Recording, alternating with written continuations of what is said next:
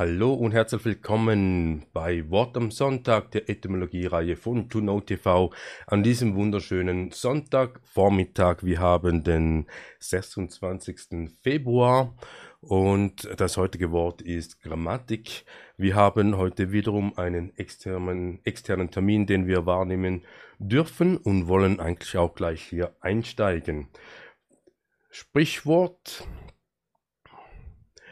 der einzige Jacob Grimm hat für Sprachwissenschaft mehr geleistet als eure ganze französische Akademie seit Richelieu. Seine deutsche Grammatik ist ein kolossales Werk, ein gotischer Dom, worin alle germanischen Völker ihre Stimmen erheben wie Riesenchöre, jedes in seinem Dialekte. Das kam von Heinrich Heine. Ich denke, das ist ein Name, den man kennt.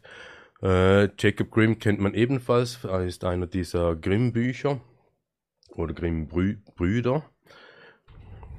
Dann haben wir hier sogar noch mehr. Grammatik des Lebens, Gescheit, Gescheiter, Gescheitert von Karl-Heinz Carius. Und dann, ich fürchte, wir werden Gott nicht los, weil wir noch an die Grammatik glauben. Friedrich Nietzsche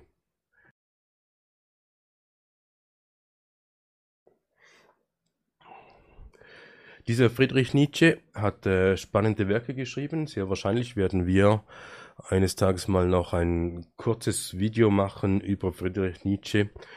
Aber das wahrscheinlich erst etwas zu späterer Zeit, wenn wir mehr in der Etymologie-Reihe durch sind, damit man auch die Zusammenhänge versteht und auch äh, versteht, wovon er wirklich gesprochen hat und wie wir ähm, damit umzugehen haben oder umgehen können. Nun denn, die Grammatik. Grammatik ist die Wissenschaft und Lehre vom Bau und von den Regeln einer Sprache. Ein Sprachlehrbuch. Also wenn es Regeln hat, braucht es auch irgendjemand, der diese Regeln aufstellt und das Sprachlehrbuch wäre demnach denn die Arbeitsanweisung, so wie man es zu tun hat. Und wir gehen hier eigentlich auch gleich schon in die Slides rein. Mal schauen, wo wir sie finden. Hier die Grammatik. Wie schon gesagt, Wissenschaft und Lehre vom Bau und von den Regeln einer Sprache, Sprachlehrbuch, Althochdeutsch Grammatie, Mittelhochdeutsch Grammatica, Frühniederhochdeutsch. Grammatica, Grammatik beruhen auf Übernahme bzw. Entlehnung vom lateinischen Grammatica bis ins 18. Jahrhundert, teils in Lat, teils in eingedeutschter Form mit unterschiedlicher Schreibweise. Also hier geht es nur um den Begriff Grammatik. Vom 19. Jahrhundert an gilt Grammatik, Ausgangswort ist das griechische Gramma, also auch wieder Buchstabe, die Schrift, geschriebenes, aufgezeichnetes eine Bildung, zu griechisch Graphein, einritzen, zeichnen, schreiben.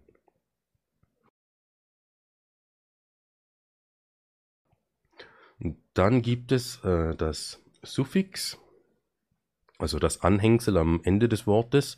Gramm, äh, anagrammieren wäre da so ein Wort, wo Gramm als Suffix vorhanden wäre. Der Ausdruck bezeichnet ursprünglich die Fertigkeit, mit Buchstaben umzugehen, Kunst des Lesens und Schreibens.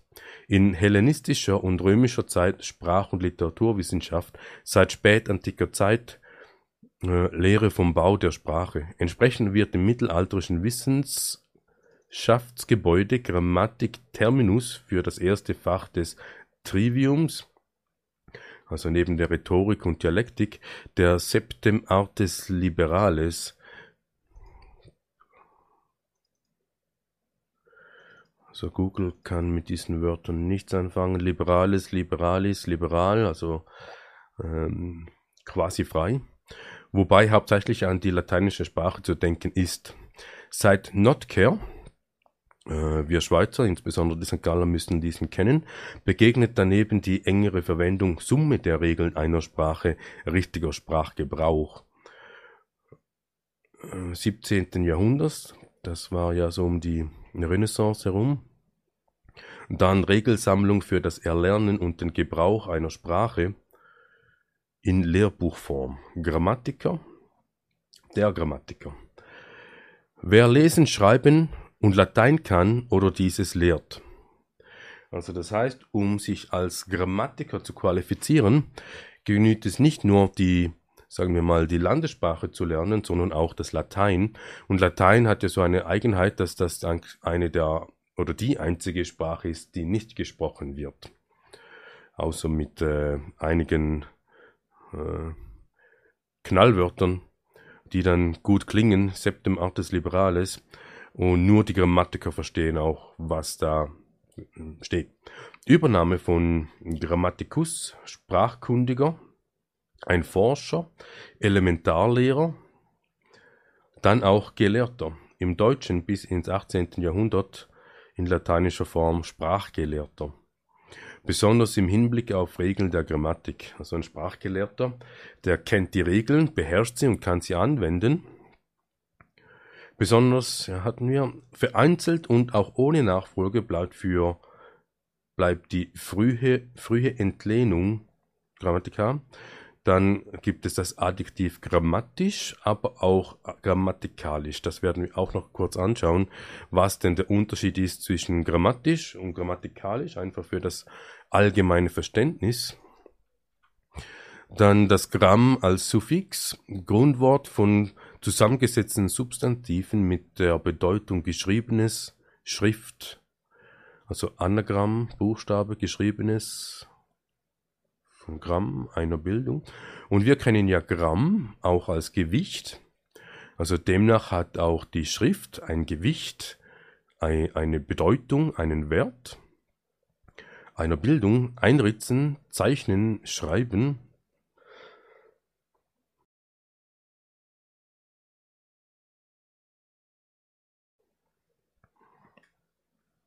Dann das Visuelle wäre das Graph, die Grafik. Also so sieht der Buchstabe entsprechend dann aus. Die Komposita gehen teils auf griechische Bildungen zurück wie Epigramm, Programm, Programm, Programmatik, äh, Autogramm, Stenogramm, Telegramm als Bestimmungswort begegnet Grammophon, das wäre dann wahrscheinlich das, was den, das Geschriebene zum Laut interpretiert. Gramm, kleine Maßeinheit, das wäre das, der, den Hinweis auf die Elementarlehre, wie wir vorhin kurz gesehen haben, innerhalb des metrischen Systems. Also hier geht es auch um ein bestimmtes System. Ein Tausendstel Kilogramm, was ja eigentlich äh, auch hier eine Verdrehung ist, weil Kilo steht ja für 1000 also ist eigentlich ein Gramm nicht ein Tausendstel Kilogramm, sondern äh, ein Kilogramm sind 1000 Gramm. In der ersten Hälfte des 19. Jahrhunderts als gleichbedeutende vom französischen Gramm, Gramme, entlehnt und 1868 offiziell für den Norddeutschen Bund eingeführt. Also da hat man vom Französischen ein Wort in die eigene Sammlung aufgenommen, ist seinerseits Entlehnung von griechischen Grammar, Gewicht einer 24. Unze. okay, dann gibt es da die Unze, das wäre etwas anderes als äh, das metrische System, eigentlich Buchstabe geschriebenes. Und hier sehen wir eigentlich historisch betrachtet und auch so wie es hier genannt wird, äh, mit den Jahr Jahreszahlen, äh, war zuerst der Buchstabe und hat dann ähm, den, den Stamm, Wortstamm Gramm dann ins metrische System eingeführt. Die Grammatik von Wiktionary, das sprachliche Wissen mit seinen Regeln und dem Lexikon. Also wenn hier von Wissen die Sprache ist, dann, dann praktiziert man. Es ist nicht nur einfach man, man, kennt die Regeln, sondern man weiß sie auch, weil man sie anwendet. Das Regelsystem einer Sprache, also nur schon wenn es Regeln gibt, bedeutet ja das schon, dass die Sprache, also hier jetzt einer Sprache, äh, künstlich ist und nicht natürlich. Beschreibung einer Grammatik, Vorschrift, wie eine Sprache zu gebrauchen ist. Das wären diese Lehrbuch, die Anleitung, Arbeitseinweisung. Formale Sprachen, ein Semi-2-System aus Ersetz Ersetzungsregeln in einem Syntaxbaum, das genau die Sätze einer bestimmten formalen Sprache zu generieren fähig ist. Okay.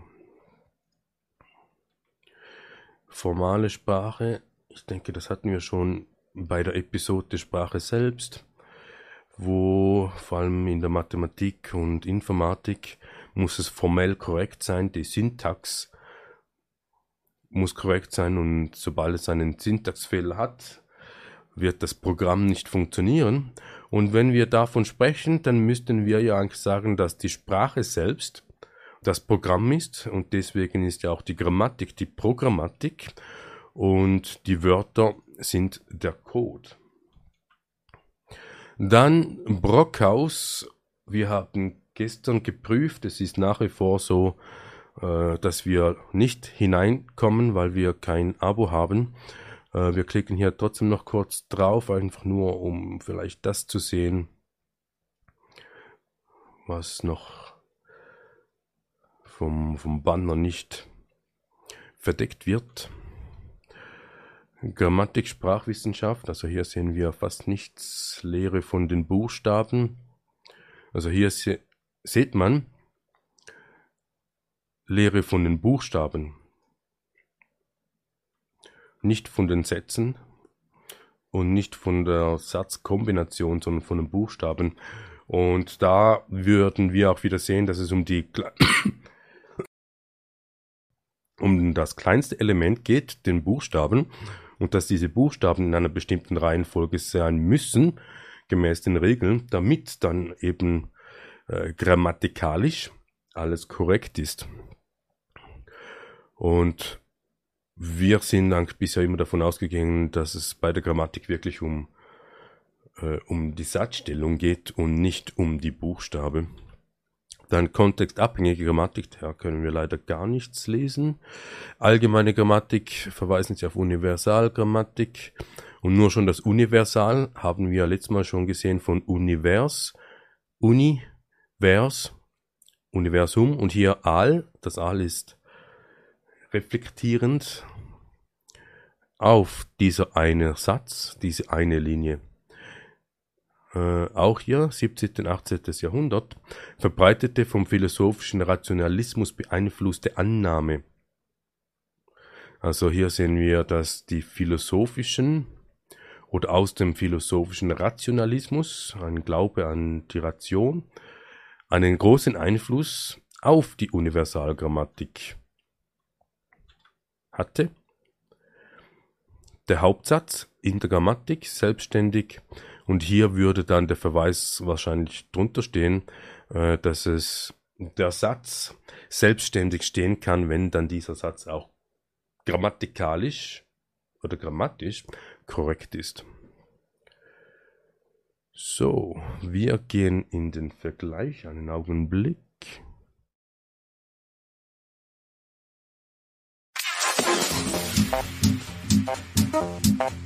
Forged out of the past and into the present, into the dream of the future.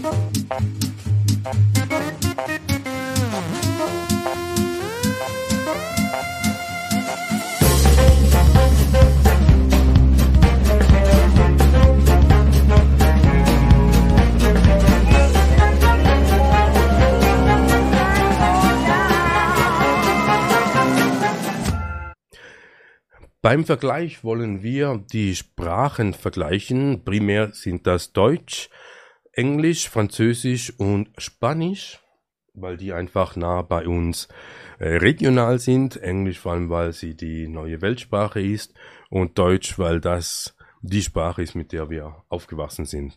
Und wir haben links Grammatik, auf Englisch Grammar, auf French Grammaire und Spanisch Grammatica. Immer wenn da so ein Dächchen drüber ist, dann wird dieser Buchstabe besonders betont. Dann Grammar.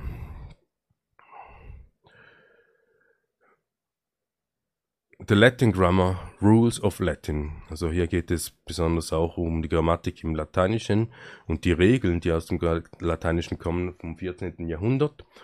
All French Grammar, mehr, äh, wie die Meer, das Märchen, vielleicht. Äh, Grammar, Learning, especially Latin and Philos, Philo, Philologie. Auch Magie, Magic, Incantation hatten wir auch schon einmal. Eine Serie von Wörtern, set as Magic Spell or Charm, also wenn man etwas äh, rhythmisch sagt und wiederholt, so wie äh, diese Marketing-Sprüche, Haare, macht, wissen wir alles, was danach kommt, also weil wir da schon bereits äh, diesen magischen Charm ähm, erhalten haben. Spells, please spell it, ist einfach nur so ein kurzes. Mumbo Jumbo. Modern French Grammaire, hier kam ein M dazu. Und an Irregular Semi-Popular Adoption. EOD. Von Latin Grammatica Grammar. Philology. Was ist das? The branch of knowledge that deals with the structure historical development and relationship of a language or languages. Es ist ein, ein einen Zweig der Wissenschaft oder der, des Wissen und handelt und behandelt die Struktur, die historische, das wäre eigentlich so wie das Äquivalente zur Etymologie, wo es aber nur um das Wort geht und hier geht es um die ganze Struktur der Sprache und deren Beziehungen. Perhaps wie ein unrecorded medieval, also hier wahrscheinlich nichts Konkretes.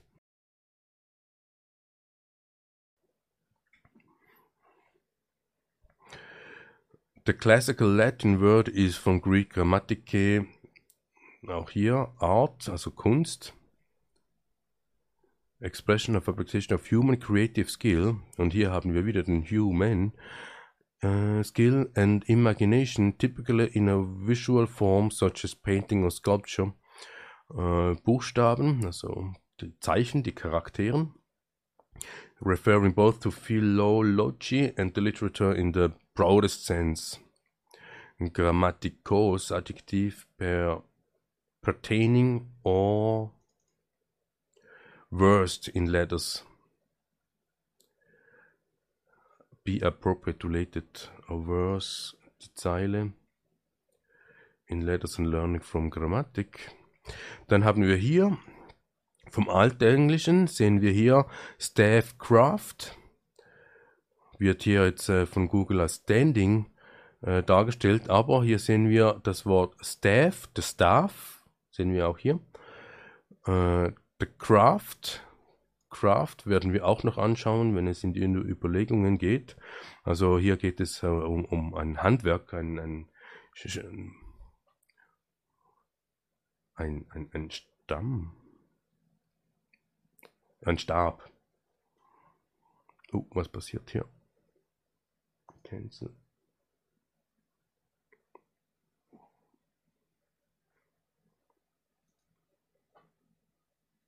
Das wollten wir eigentlich. A much broader word in Latin and Greek restriction of the meaning of systematic account of the rules and usages of language is a post-classical development until 16th century. Also systematische Regeln und Verwendung von Sprachen in reference to English. The rules of language to which speakers and writers must conform. Also es ist ein quasi ein, ein Zwang, man muss sich daran halten. Meaning a treatise, a treatise, a written work dealing formally and systematically with the subject on grammar. Und hier for the magic sense, also man könnte sagen, dass es hier das eine gibt und den magischen Aspekt. Und wie wir schon äh, von früheren Episoden gesehen haben, ist die Sprache selbst, aber auch die einzelnen Buchstaben sind Magie. Und sie weisen hier auf äh, Grammary, also da damit vergleichen, damit man den können wir kurz machen. The sense evolution is characteristic of the Dark Ages. Also sie verweisen auch hier auf den Magic Sense, also dieser magische Aspekt von Grammar, Grammatik ist vor allem in der Evolution charakteristisch geworden in the Dark Ages. Und wenn wir uns daran erinnern mögen, an diesen ähm, Kreis vom Yuga, Yuga Cycle, dann ist ja das Dark Age ist zu unterst. Und wenn man den Astrologen und Astronomen glauben will, dann sind wir im Begriff, dieses dunkle Zeitalter zu verlassen. Learning in general knowledge peculiar, strange or odd, to the learning, learned classes, da gibt es unterschiedliche Klassen, which included astrology and magic. Also das wäre dann wahrscheinlich diese, diese merkwürdige Lehre. Hence the secondary meaning of occult knowledge, also das heißt die Konsequenz daraus. Occult Knowledge bedeutet äh, verstecktes Wissen, mystisches Wissen, magische Glauben, glaub, magisches Glauben, aber auch das Praktizieren von Okkultem, which evolved in Scottish into Glamour.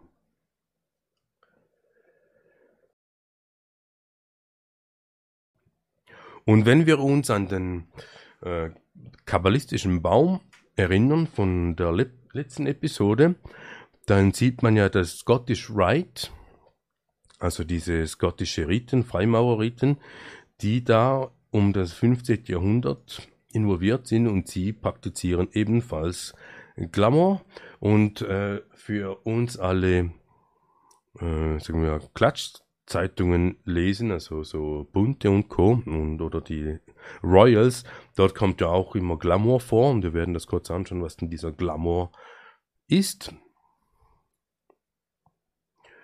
Which began memorizing. Also wir haben hier den Verweis auf die Zauberei. Demnach wäre ja eigentlich auch, hier haben wir den Staff, der Walking Stick, also dieser Gehstock, eine, eine Säule, used for carrying, rod, das, was wir letztes Mal gesehen haben von Moses. Und Moses hat ihn auch als Waffe genutzt, wenn man denn so will. Pastoral. Grazing of Sheep or Cattle, also wenn man ähm, eine Herde Schafe oder Rinder umher navigiert, wird da ebenfalls äh, ein Stock gebraucht, der Stab. Und hier haben wir eigentlich auch die Verbindung zum Zauberstab, Buchstaben, der Stab der Buche, also ist der Zauberstab aus dem Holz der Buche. Source also of Staff, All Staffer, Stapel, Mitteldeutsch, also mit das Plattdeutsch, Stapel, A tall vertical structure of stone, also wenn man Steine aufeinander baut, ist das ein Pillar. Aber auch die Foundation, the lowest load-bearing part of the building, also der Grundstein, wenn man so will. Also ohne diesen Stab, den Buchstaben, funktioniert diese Magie nicht. Post stamp to support, place firmly on fasten, Da geht es auch hier der, der Post, also der Posten. Oder neu auch, hier sehen wir auch, wie das Ganze sich in der Bedeutung gewandelt hat. Post the official service or system that delivers letters and parcels. Also der Briefträger und the Post, the Post Office, die Post.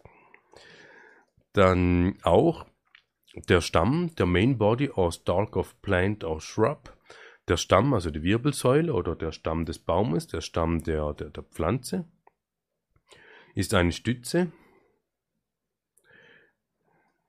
ist da platziert worden Und Fasten kommt hier von äh, Fast, Fasten Seatbelt. Close or do up securely, also dicht beieinander, also diese losen Buchstaben werden aneinandergereiht. Also wir sehen hier Wortspiele und das ginge ja dann eigentlich, wenn wir uns zurückerinnern, an die ähm, Kindesetymologie. Man kann und ist eigentlich aufgefordert, das, was vor einem Lied auseinanderzunehmen, auseinanderzunehmen, äh, herumzuwerfen, neu anzuordnen und zu schauen, wo und wie kommen diese Buchstaben in dieser Anordnung anders vor, so wie hier die Post, oder aber dann auch phonetisch, also im Klang. Aber das ist genau das, was äh, hier in diesem Zauber passiert, dass wir eigentlich nicht lernen, was die Bedeutung der Wörter ist, sondern nur, wie wir sie anzusetzen, anzuwenden haben. Und dafür ist die Grammatik da, the Grammar. Und hier Grammary. Grammar, also learning erudition, the quality of having or showing great knowledge or learning, also äh, geht dann schon eine Stufe weiter, da ist man schon fast ein Spezialist. Und Magic Enchantment ist eben wieder a feeling of great pleasure and delight. Also wenn man da die Magie hineinzieht, ist man bezaubert. Und wenn man bezaubert ist, oder verzaubert vielleicht schon, a feeling of great pleasure fühlt man sich gut. Äh, Delight, auch sehr spannend, wenn man das so sieht, ist ja das D davor das Wegnehmen vom Licht. Also man nimmt etwas weg vom Licht. Uh, so wie deinstallieren, wenn wir ja eine äh, Software wegnehmen vom Rechner, äh, demontieren, wenn wir etwas wegnehmen vom, äh, vom Auto, ist eine Variante von Grammar aber ist nicht Grammar. Perhaps, also auch hier, man weiß es nicht genau, Old French Grammar, Grammar, Grammar, also Book of Conjuring or Magic.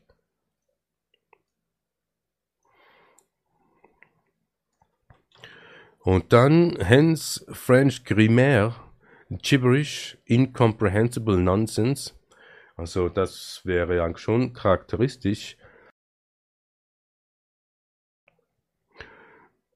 wenn wir davon ausgehen, dass die Grammatik etwas allgemein Gebräuchliches ist, so dass es jeder versteht und die Grammary wie ein, eine, eine Stufe weiter im Detaillierungsgrad und wenn man da dann echte Magie macht, also ernsthafte Zaubersprüche macht, dann klingt das wie Gibberish, wie irgendwelche Nonsens da. Ähm, und dann hier The Book of Conjuring or Magic, Libro de Pred Prestidigitation Magia. Machen wir Deutsch. Buch der Zauberei oder Magie. Glamour. Schottisch ist ebenfalls Magic Enchantment. Ebenfalls wieder ohne Licht. Especially in the phrase to cast a glamour. Das ist so wie cast a spell, also etwas werfen, der Glamour werfen. A variant of Scottish Grammariae, magic enchantment spell. Said to be an alteration of English grammar in a specialized use that words is medieval sense of any sort of scholarship, especially occult learning. Also wir wissen, dass ähm, die Freimaurer äh, sind, wie sagen Sie denn, sie sind keine Geheimgesellschaft, sie sind eher eine verschwiegene Gesellschaft und sie lernen da okkulte Dinge und praktizieren eben die Magie. A letter sense, the latter sense situated occurring nearing nearer to the end of something than at the beginning.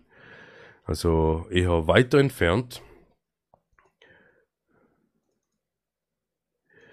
in English but said to have been more common in medieval Latin, popul popularized in English to the writing Sir Walter Scott, Scotland, sense of magical beauty, alluring charm. Und das ist das, was die Magie ist, dieses Bezaubern. äh, die glamourösen Leute, die, die High Society, die äh, Stars und Celebrities, die sind ja äh, glamourös. Zumindest mal ist das so der Kontext, wie wir äh, als allgemeines Volk äh, da in Zusammenhang kommen. Und ähm, man kann da schon von magischer Schönheit sprechen, weil meistens sind ja auch diese, äh, wie sagen wir, diese äh, Stars und Sternchen auch, auch schöne Leute. Man schaut sie gerne an. Äh, und wenn sie da so vor einem sind, äh, sei es physisch oder auch nur auf der Mattscheibe, dann ist man bezaubert. Das wäre dann eben dieses Enchantment, dieser Pleasure. Aber Delight würde demnach auch heißen, man ist so wie hm, hypnotisiert, wie gelähmt. Und the alluring charm is a, a powerful and mysteriously attractive or fascinating seductive charm. The power of quality. Of giving delight or arousing admiration. Also das heißt äh, auch ähm, ein Stück weit äh, sexuell angezogen, sich angezogen fühlen, diese Attraktivität. As the quality of attractiveness, especially associated with Hollywood, das ist das, was wir heute kennen. Und wenn wir dann da weiter runtergehen, dann gibt es da auch noch ähm, The Glamour Gift. Und auch hier spannend, im Englischen ist das Gift a, a thing given willingly to someone without paying. Also das heißt, äh, wir, wir geben etwas, wir schenken etwas, es ist präsent. Es ist hier. Zu Deutsch würden wir sagen, es ist ein Geschenk, äh, habe ich glaube schon gesagt, ein Geschenk, das wir geben, wenn jemand Geburtstag hat oder ein Dankeschön. Das ist das Gift. Aber das Gift im Deutsch ist ja auch giftig, also insofern könnte man auch sagen, dass es vielleicht auch äh, giftig ist, weil es lähmt oder bezaubert oder verzaubert. Man,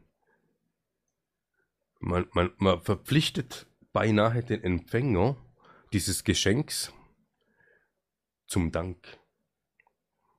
Und weil wir zivilisiert sind, werden wir auch ganz höflich Danke sagen. Applied to female fascination, äh, primär vor allem die, die, die weibliche Faszination, aber selbstverständlich gibt es auch die männliche, aber das weibliche, könnte man sagen, ist tendenziell attraktiver. Und ich weiß jetzt nicht, ob ich das jetzt einfach sage, weil ich Mann bin.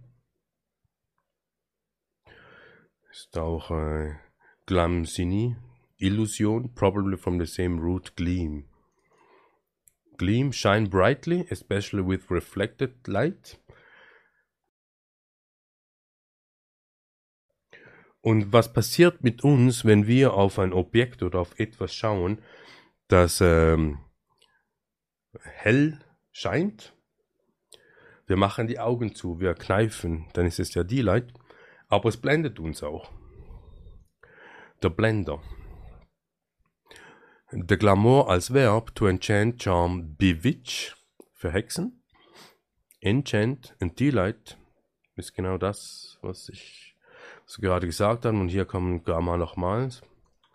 Dann Grammaire en français.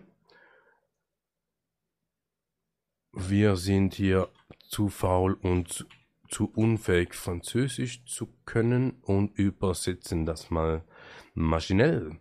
Erste der freien Künste, die im Mittelalter als Studium der korrekten Sprache und der Literatur umfasste. Ein Grammatikbuch, Buch für den Schulunterricht. Bestiataire. Und vielleicht haben wir hier den Verweis auf das erste Sprichwort, das wir hatten, oder das zweite, wegen den Franzosen. Weil anscheinend die Franzosen die ersten waren, die da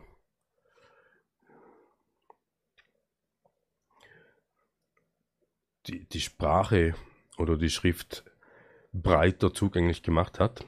Wissenschaft von den Regeln der Sprache, Buch, das die Regeln einer Sprache enthält, Buch, das die Regeln einer Kunst enthält. Und wenn man da von der okkultischen Lehren, von versteckten Lehren und Wissenschaften spricht, dann hat man da eigentlich mit der Grammatik der breiten Masse die Zauberei beigebracht, ohne es ihnen zu sagen.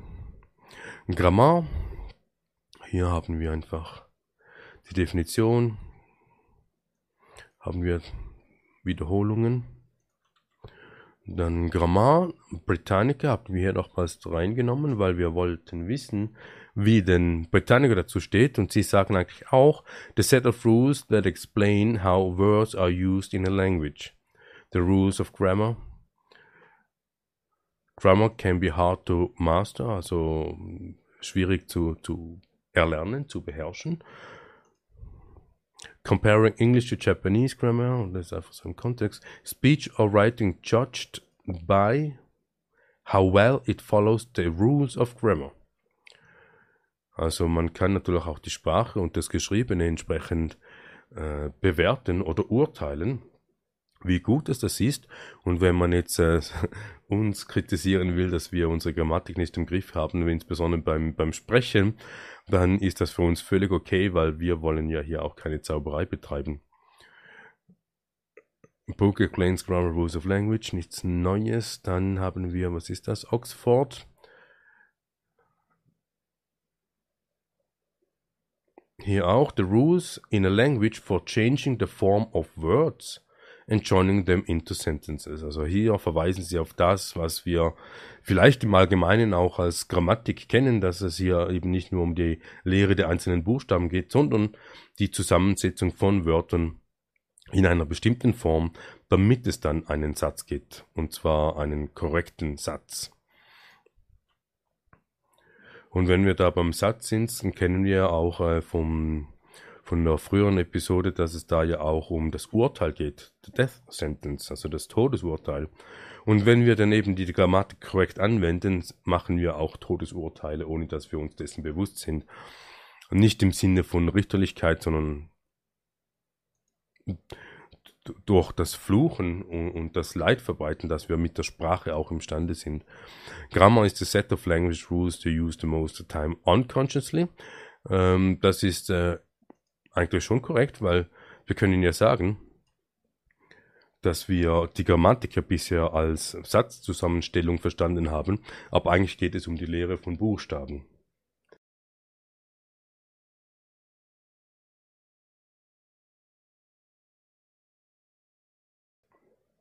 Also könnten wir eigentlich auch sagen, bis heute, bis heute haben wir die Grammatik wirklich unbewusst ähm, angewandt oder die Regeln angewandt, weil wir davon ausgegangen sind, dass es um Sätze geht und nicht um die Buchstaben. To create phrases or sentences that convey meaning. Und wir wollen damit auch Bedeutung hereinbringen. Also Meaning heißt ja auch meinen, aber hier ist die Bedeutung gemeint. What is meant by a word, text or concept, also die Bedeutung. Grammar, Mittelhochdeutsch wird auch Grammar, Grammary, Old French, Grammaire klassisches Lernen from unattested grammar, nichts Spezielles, displaced by all staffcraft. Werden wir noch anschauen. Staffcraft, Staff, der Buchstabe, der Stabe, Buchstabe, aber auch der Zauberstab, und der Craft wäre dann der Skill, die Fähigkeit oder auch das Wissen, wie gut man mit dem Stab umgehen kann. Also das ist natürlich auch etwas äh, symbolisch zu betrachten. Äh, wenn wir zaubern mit dem Zauberstab, können wir das gut oder schlecht machen. Das braucht, da braucht es Praxis. Äh, da kann man auch gute Harry Potter nehmen. Da geht es ja auch darum, wie sie da mit dem Zauberstab herumwedeln. Aber es geht auch um, um die Fähigkeit. Je öfter, dass man es macht, desto besser wird man. Und auch beim Schreiben ist das so, wenn wir schreiben lernen, dann, dann schreiben wir nicht schön, dann schreiben wir vielleicht auch inkorrekt. Und wenn man dann die großen Schriftsteller anschaut, wie sie ähm, die Wörter zelebrieren und, und, in Satzstellungen hineinbringen können, kann man da wirklich von, von äh, Artisan sprechen, von einer Handkunst, oder? Es wird ja geschrieben von Hand. Craft, Artisanat, en, en France, en France, français, artisanat, métier.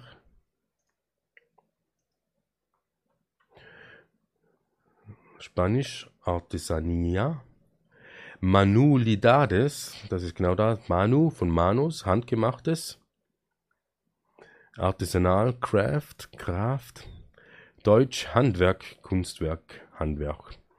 Und da sehen wir eigentlich hier auch wieder, dass wenn wir etwas selber tun, dann wissen wir, wie es geht. Wir wissen aber auch, wo und wie wir Fehler machen. Und das ist das, was uns dann niemand mehr wegnehmen kann, weil wir wissen es. Wir können zwar lernen, wir können besser werden, aber es kann uns niemand weg, wegnehmen. Und wenn wir einfach nur die Regel lernen, äh, einzuhalten, dann haben wir eben nicht begriffen, warum die Regeln so sind, sondern wir wenden sie einfach nur an und wir können da immer besser werden, aber wir wissen eigentlich gar nicht wirklich, worin wir besser werden. Und wenn eben dieses Grammar eigentlich eine, äh, eine Zauberei ist, dann werden wir immer besser im Zaubern.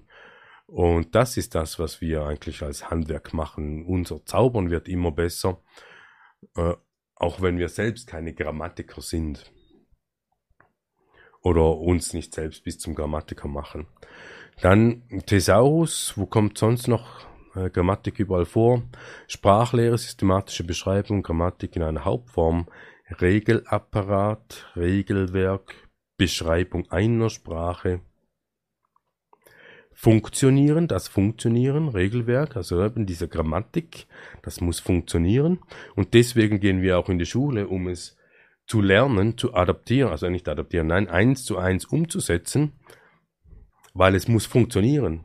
Aber als kleiner Schüler, so zweite, dritte Schulklasse, haben wir keine Ahnung, was wir da zum Funktionieren bringen wollen oder sollen oder müssen. Äh, Grammar, uh, general or basic truth on which other truth or theories can be based. Ist unerwartet Grammar as in principles. A, fundamental, also es ist nur so, wenn die Grammatik die Basis darstellt, dann ist äh, general or basic truth on, on which other truth or theories can be based. Also diese Buchstaben ist das Fundament, das Prinzip, the fundamental truth to überhaupt Wahrheiten zu beschreiben oder Theorien darauf aufzubauen. Und wir sehen hier Synonyme. Das Element, weil die Buchstaben das kleinste sind, die man innerhalb der Grammatik, äh, Basis, die Regeln, Alphabet, Doktrine ist die Lehre und Indoktrine ist das, was wir in der Schule erfahren. Es wird uns eingetrichtert. Äh, Im Gesetz kommt es vor, das ganze ABC grundsätzlich oder die Alphabeten grundsätzlich. Es ist auch ein Dogma, ein äh, Glaubensdings, Canon. Den Verweis auf Canon Law hat mit Kanonen nichts zu tun. Ja. Denn der Grammarian, der Grammatiker. Und der Grammatiker, etymologisch hatten wir hier unten ganz kurz. Wer lesen, schreiben und Latin kann und kann oder dieses lehrt. Übernahme Sprachkundiger. Und im Zusammenhang mit der Magie, mit dem Zauber, ist der Grammatiker der Zauberer. Nun, wir schalten um, wir kommen zu den Überlegungen. Einen Augenblick.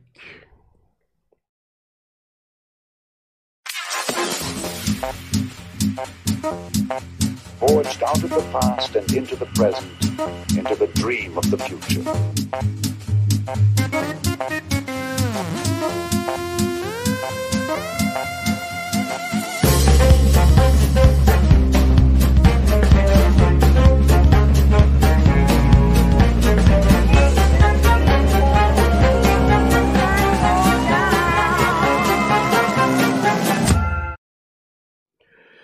Wie ihr vielleicht bemerken konntet, ist die Struktur, der Aufbau dieser Episode etwas anders und das äh, könnte man sagen fast intuitiv so passiert, weil wir haben ja eigentlich die Kategorien ähm, wie im Kapitel oder in den Timestamps, wie wir sie jeweils unten in den Videos sehen können. Und bei dieser Zusammenstellung haben wir uns darauf geachtet, dass die, die Links, die wir anschauen, auch wirklich da platziert sind, wo sie hingehören und haben dann auch bemerkt, dass die ganze, der ganze Ablauf nicht mehr ganz flüssig ist, aber dafür schön strukturiert. Und bei den früheren Episoden war es genau umgekehrt darum. Da hatten wir einen mehr oder weniger guten Fluss drin gehabt, aber es war nicht strukturiert. Und wenn wir davon ausgehen, dass die Grammatik hier auch eine Struktur vorgibt, wie die, wie die äh, Sprache zu funktionieren hat oder wie wir sie zu schreiben haben, haben wir hier explizit bei dieser Episode wie intuitiv, unbewusst die Struktur so abgeändert, dass es eben keine Struktur mehr ist und auch kein Fluss mehr vorhanden ist, weil wir vielleicht auch äh, diesen Zauber nicht, nicht, nicht wirklich machen wollen. Und da kann man auch äh, ausschweifen, wenn es um die Präsentationslehre geht. Wie präsentieren wir das? Da war früher oder bisher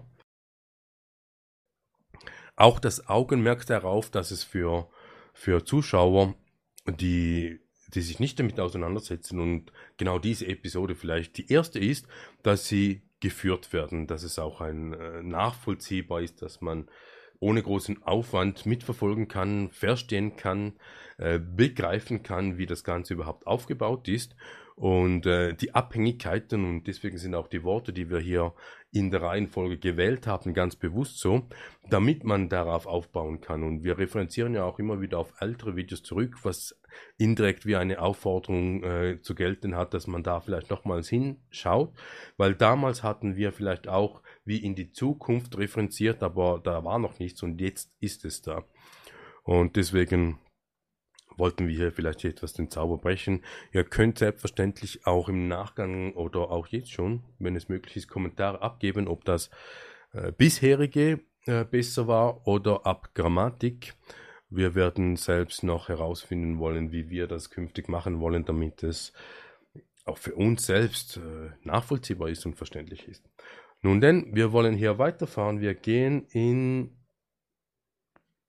die Überlegungen rein und wir hatten da ja einmal diesen Notker und wir schauen den mal kurz an, damit wir auch wirklich wissen, von wem wir hier sprechen. Und das ist so ein Notker der Deutsche, Notker Theo Teutonicus.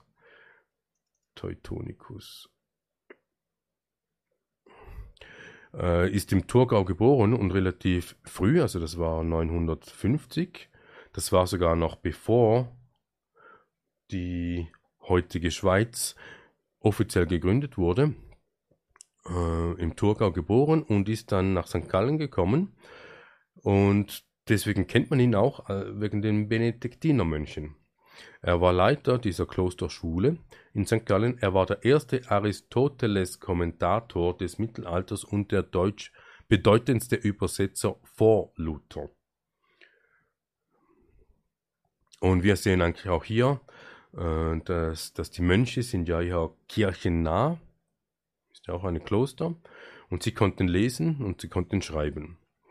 Und dieser Notker war wohl der bedeutendste und hat dann da antike Literatur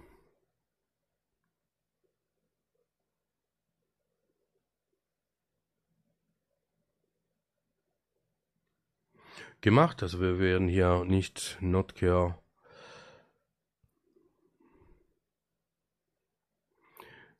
größer auf ihn eingehen, aber wir sehen auch hier, dass er auch mit der Sprache, bei der Sprache mitgewirkt hat.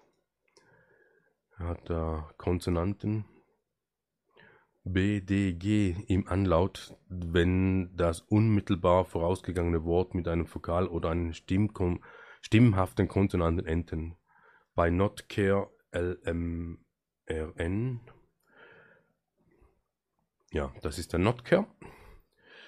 Dann die Benediktiner ist ein Ordo Sancti Benedicti, also ein heiliger Ordner, Orden von Benediktiner, abgekürzt OSB. Deutsch Orden des heiligen Benedikt, also Benedikt war irgendein Typ. werden in einem weiteren Sinn Ordensleute bezeichnet, die nach Regula Benedicti leben, also sogar eine Frau. Also diese Benediktiner, die haben eine Frau als Vorbild.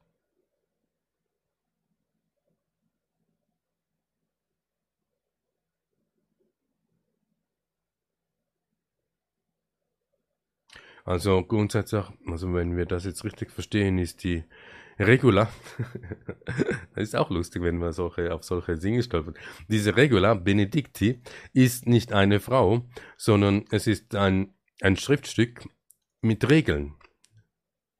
Regula. Geschrieben von diesem Benedikt von Nursia. Er lebt in der Zeit Übergangs von spätantike Frühmittelalter, gründet die Abtei Monte Cassino bei Neapel bei einem Apollo-Tempel, die als Stammkloster des.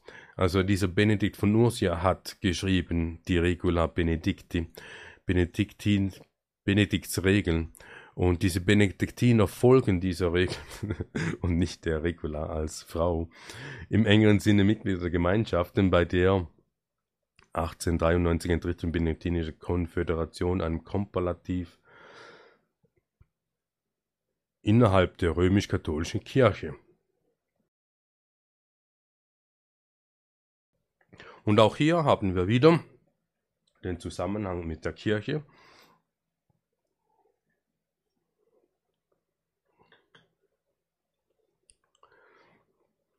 Anglikanismus, Luthertum, Klöster.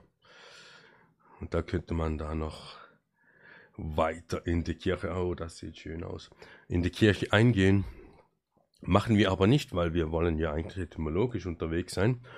Und äh, ja, diese Links werden natürlich auch wiederum in den Quellen angegeben, damit jeder selbst da noch weiter recherchieren kann, sich vertiefen kann, wenn Interesse besteht. Grammar hatten wir schon, aber ich glaube, wir haben hier dies hier nochmals aufgeführt, um den Fluss herzustellen, weil hier haben wir Grammaire aus dem modernen Französisch und wir haben gedacht, wir splitten das einfach mal und sagen die Mehr und schauen, was dabei rauskommt. Und was kommt raus? Der Bürgermeister. Also wenn das Gramm das Gewicht ist, die Bedeutung und mehr der Bürgermeister, dann gibt doch dieser Wert, diese, diese Lehre von Buchstaben, den meist ab über die Bürger. Also haben wir eigentlich diesen Bürgermeister durch die Lehre von Grammatik erhalten.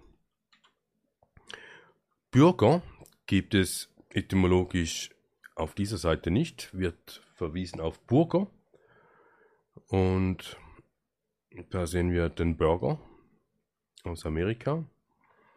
Fritten Pommes Burger. Auch spannend, dass es äh, gemäß DWDS diesen Bürger, wie wir glauben zu sein, nicht gibt, etymologisch betrachtet. Dann der Bürger. Hier aber bei Victionary wird es aufgelistet als Einwohner einer Gemeinde. Man wohnt ein in einer Gemeinde. Man ist Angehöriger eines Staates, Angehöriger der Mittelschicht oder des Bürgertums als auch. Also hier, hier haben wir schon Kontext.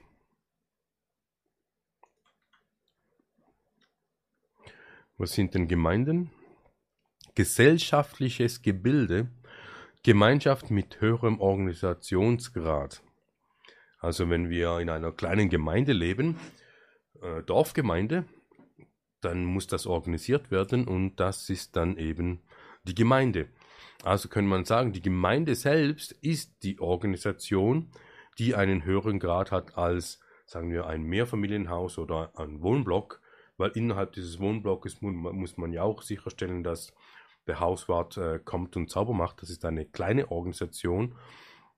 Und die Gemeinde, wo ähm, über mehrere Gebäude hinausgeht, sagen wir es mal so, dann, dann baut es einen höheren Organisationsgrad.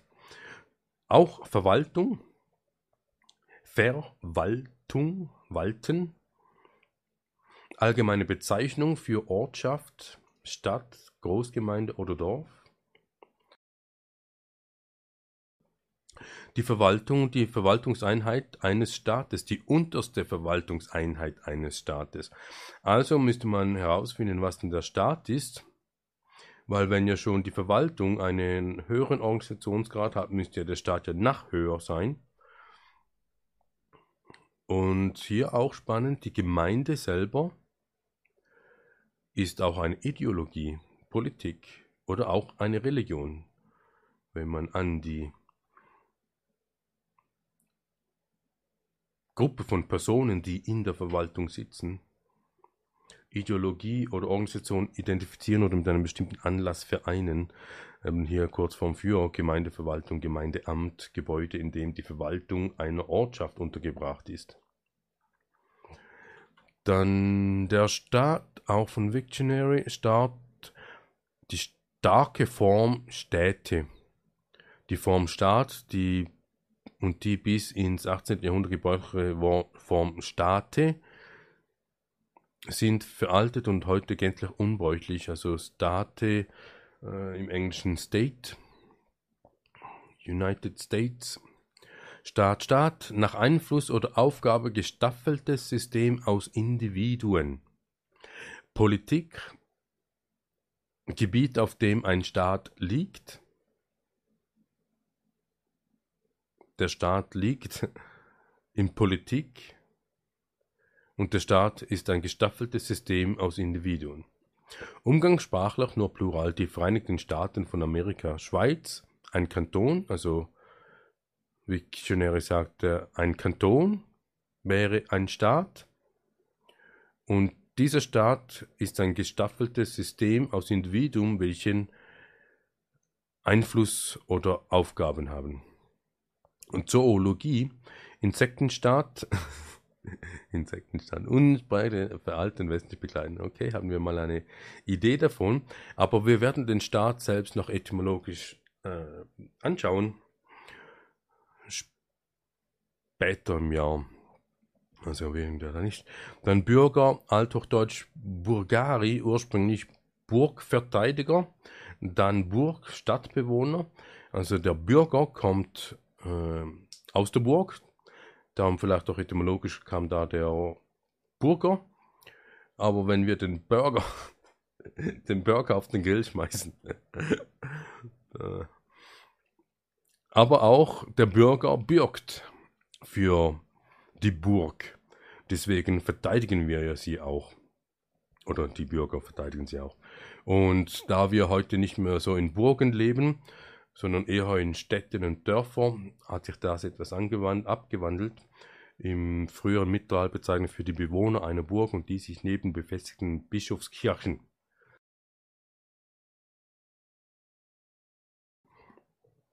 und die sich neben befestigten Bischofskirchen, also hier haben wir auch wieder, dass diese Kirchen äh, feste Gebäude waren, so wie eine Burg eine feste Gebäu festes Gebäude ist und deswegen auch eine Festung ist.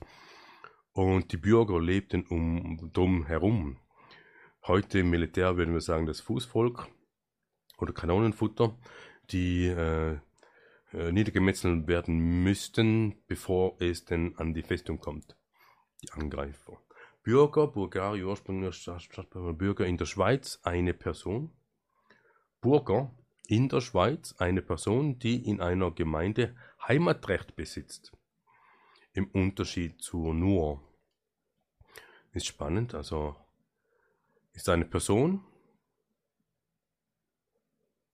die ein Heimatrecht hat. Also das heißt eigentlich Wahrscheinlich hat jeder von euch auch diesen Bürgerort. Und dieser Bürgerort, als Bürger hat man auch eine Person und diese Person hat Heimatrecht in einer Gemeinde, eben diese Gemeinde, die ihr vielleicht auch auf euren Ausweisen findet. Den Bürger in Uniform, keine Individuen mehr, alle in einer Form. Bürger von Calais, und so weiter und so fort. Dann Bürger, Bürger in der Schweiz können wir leider nicht lesen. Dann Thesaurus werden sonst noch der Bürger ist. Wir wollen hier eigentlich nicht allzu groß abschwenken, einfach nur eine Idee davon zu erhalten. Hier kommt man auch zum der Bevölkerung, Bewohner. Und auch hier den Unterschied Bewohner und Einwohner. Mein bewohnt ein Haus, ist aber kein Einwohner in diesem Haus. Mein bewohnt ein, eine Wohnung, weil man da wohnt, aber ist Einwohner von einer Gemeinde. Und dann könnte man von dem Gemeindevolk sprechen, den Bürgern und Bevölkerung. Aber Bevölkerung hat ja mit dem Einzelnen nichts zu tun, sondern hier wird immer nur die Masse betrachtet. Das werden wir nächstes Jahr sehen, wenn wir äh, Präfixe B und Suffixe ung anschauen werden. Und wenn wir dann das Stammwort Volk betrachten, Bürger, Landsmann, also die sind auf dem Lande und nicht in der Stadt, Staatsangehöriger, Angehöriger eines Kantons und unterwirft sich somit der Verwaltung der Organisation. Dann Meister, Master auf Englisch, nichts Spektakuläres, aber der Meister etymologisch ist ein leitender Handwerker oder Facharbeiter, Vorgesetzter, Könner in seinem Fach. Also könnte man sagen, wenn der Bürgermeister gut ist in seinem Handwerk, die Bürger zu verwalten, so wie der Baumeister gut ist im Bauen von Häusern, Lehrer, Gelehrter, Meistersänger, Künstler, Handwerk, Bürgermeister, Entlehnung, Magister, hier haben wir auch wieder diese Magie, die da mitschwingt. Aber auch eben das schon, er ist gut darin, so wie der Grammatiker, der ist ja auch gut in seinem Fach. Und sein Fach ist dann einfach das Schreiben und das Lesen, so wie auch die Latein. Meisterin ist einfach feminin. Meisterhaft, vorbildlich. Meisterlich, nach Art eines Meisters kunstfertig, vortrefflich. Also meisterlich, man tut nur so, als ob. Meisterlich, meisterhaft, kunstgemäß, künstlich, meistern. Äh, das hast du gut gemeistert, würde man da so sagen. Mit etwas im Fertigen werden, bezwingen, beherrschen Lenken, Leiten, Vorstellung, Meisterschaft, vorbildliches Können, überlegene Leistung, sportlicher Wettkampf zur Ermittlung der Besten einer Disziplin, Meisterscraft, Kraft, Gelehrsamkeit, Wissen, Können, Meisterstück, Probearbeit als wesentlicher Bestandteil einer Meisterprüfung, hervorragend gut gelingende Art.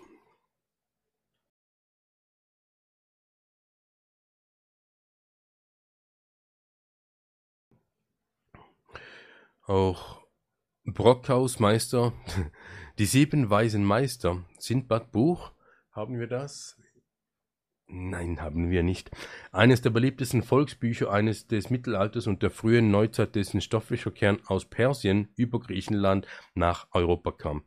Ähm, würden wir jetzt einfach mal so empfehlen, diese zu lesen, weil darin werden Dinge beschrieben, wie bei den Grimm-Büchern, die, äh, wie soll ich sagen, meisterhaftes Zaubern beinhaltet. Und vielleicht werden wir noch ein Video machen, wenn es um die Tausend und eine Nacht geht und wie die mit der heutigen Zeit korreliert und dass eben auch diese Schriften gleich wie die Bibel nicht ausschließlich als schöne Geschichten zu verstehen ist und auch nicht nur als Magie, sondern aber auch als Agenda, ein Protokoll was in der Welt umgesetzt zu werden hat. Also ist auch da diese Arbeitsanweisung, was ja auch wie eine Zauberei ist mit dem Zauberstab. Man, man wedelt und dann macht irgendwer. So wie das darf, das Personal, äh, die dann umsetzt. Wirtschaft, der Titel Meister in Verbindung mit einem Handwerk darf nur führen, wer für dieses Handwerk die Meisterprüfung bestanden hat. Meister Eder von Pumuckl hat demnach die Prüfung bestanden. Meister, Master hatten wir, dann Master etymologisch Meistern to get the better of, prevail, prove more powerful than opposing forces, reduce subjugation, the action of bringing someone or something under domination, control, and also from Old French Maistere Medieval Magistrare. Der Magistrare ist auch ein Teacher. Und man muss da unterscheiden zwischen Magister und Magistrare. Und wir haben ja in der Schweiz ja auch die Bundesräte, die sind auch Magister, Magistrare, meaning acquire complete knowledge of covering something difficult, learn. Also die Bundesräte sind definitiv keine Magistrare, weil Klavierlehrerin kann gut Klavier spielen. Äh, Magister. Polnische Magisterabkürzung entspricht dem deutschen Diplom jedoch nicht exakt dem deutschen Magister. Äh, Studienabschlüsse. Also doch irgendwo eine Qualifikation.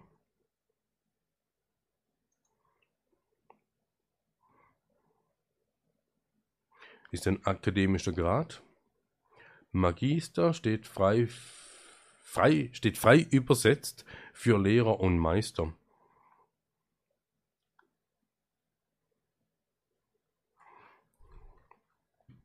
Also wären die Bundesseite auch ja, keine Magister.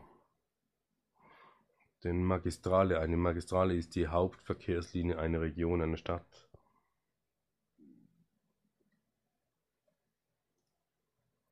Magistrale ist eine Highway, Freeway, aber er übersetzt ja hier auch nicht korrekt. Magistrare. A judge or justice or local on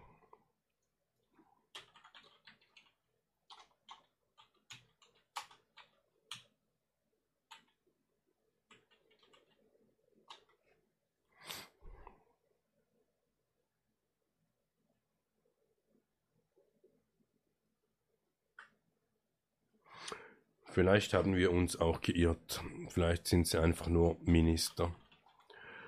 Und was sind denn Minister? Der Bundesrat, Ministerpräsident, Ministers. Was ist ein Minister?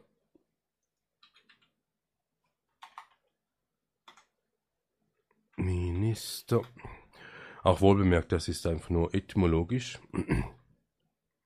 Ein hoher staatlicher Verwaltungsangestellter, Mitglied einer Regierung und Staatsmann, Leiter eines Ministeriums, entlehnt, Minister, Ministre, Diener, Gottesdiener, Verwalter, Leiter.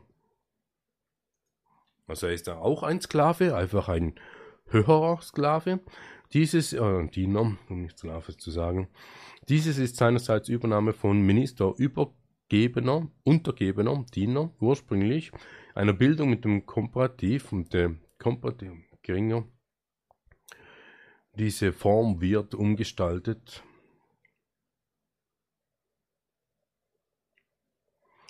Diener Gehilfe.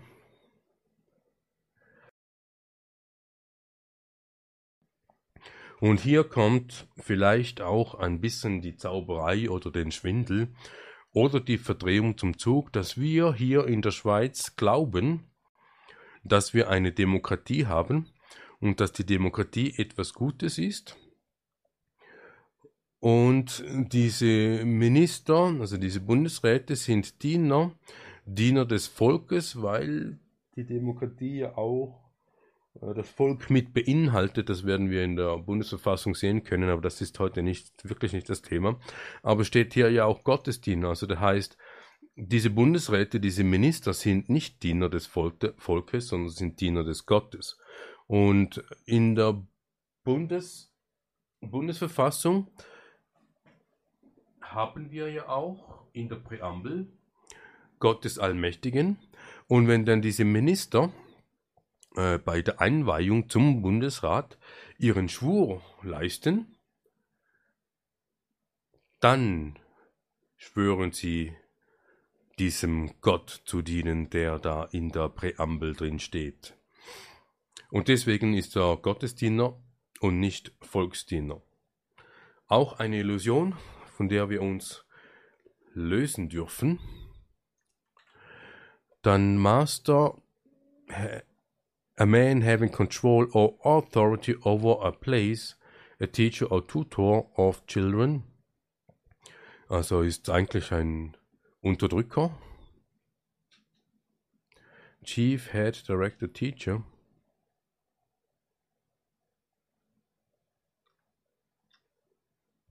Und danach, ja, he who is greater ist ja schon eine Formulierung. Er, der größer ist, ist schon eine, eine, eine, eine Annäherung an das, was wir von Gott sagen. Er, der Größte, Gott, der Allmächtige, er, wo ist größer und mächtiger als wir sind. Und dieser Meister wird auch schon beinahe so angehimmelt. Und wenn er ja die Meisterprüfung bestanden hat, dann hat er sich ja auch qualifiziert, Meister genannt zu werden. Aber ist auch da wiederum die Frage, wer hat denn diese Prüfung gemacht und worin ist er wirklich gut? Man kann schon sagen, ja, ich habe die Meisterprüfung im Stricken gemacht und deswegen kann ich gut stricken, aber was ist das Stricken an sich? Magis haben wir wieder, Magie, rein phonetisch betrachtet, von Make, Great, also sind auch die Magier, eigentlich Masters, die Magier sind große, weil sie die Magie beherrschen, weil sie wissen, wie das funktioniert. Master Degree, also der Grad eines Masters, das kennen wir auch aus den Bildungslevels, wie wir sie haben, aber es gibt es auch äh, in der Freimaurerei und wenn man die Freimaurer Hierarchie, Pyramide vergleicht mit dem Bildungssystem, sieht man da schon Korrelationen. Master Key, Master Race, auch spannend. Es gibt eine Rasse, uh, Race of People considered to be preeminent in Greatness or Power. Das haben wir äh, durch Hitler angetragen bekommen, oder zumindest mal die, die Geschichten über Hitler geschrieben haben, äh, wo er auch von den Masterrasse spricht, also diesen Ariern. Kann man sich reinlesen. Dann wieder Grammar, weil wir da vielleicht auf etwas anderes eingehen. Glamour, Glamoury, The Staff, Grammary. Müssen wir hier nicht nochmals alles wiederholen, aber einfach der, der Zusammenhang zur Magie. Und das liegt uns wirklich am Herzen, dass wir verstehen, dass wenn wir schreiben, wenn wir Buchstaben verwenden, wenn wir sprechen und wenn wir schreiben, dann sind wir am Zaubern. Und es soll ja auch keine Aufforderung sein, nicht mehr zu zaubern, aber man soll sich äh, bewusst sein, was man zaubert, wie man zaubert. Und wenn man dann feststellt, dass es so wie das Fluchen, man kennt ja der Zauberfluch, äh, wenn man flucht, dann, dann macht man einen Zauber und wenn man jemanden verflucht, dann spricht man Leid aus. Man wünscht jemandem etwas Schlechtes, das ist ein Verfluchen und, und man wünscht jemandem Leid. Und darum geht es hier eigentlich bei, bei dieser Etymologie-Reihe. Also, ja, haben wir jetzt so erkannt, da, dass wir lernen, dass wir unsere Sprache und auch unser Schreiben so verwenden, dass wir eben kein Leid mehr verbreiten. Zauberbuch, Zauberhandbuch zum Beschwören von Dämonen. 1849 aus dem französischen Grimoire. Geändert von Grammaire Beschwörung, Grammatik vergleichen Sie, hatten wir. Das ist einfach die deutsche Übersetzung.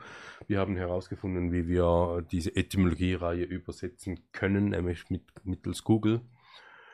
Und hier haben wir einfach noch den, den, den Vergleich danach.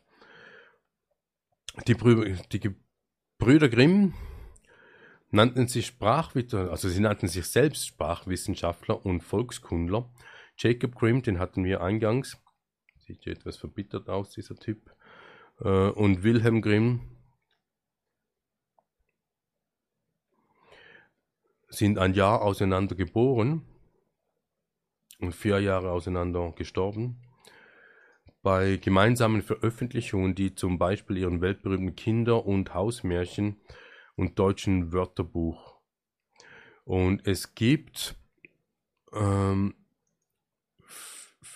hier auch noch die deutsche Seite.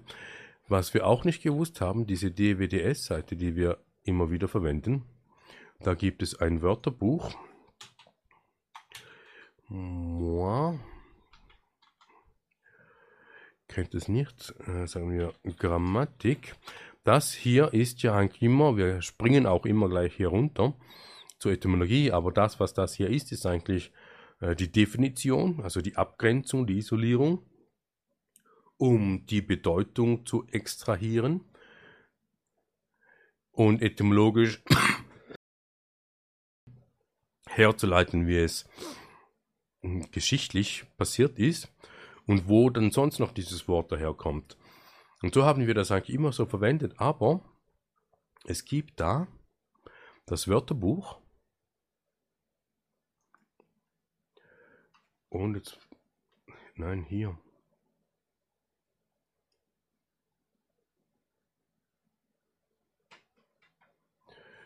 Das allgemeine Wörterbuch im DWDS und das deutsche Wörterbuch von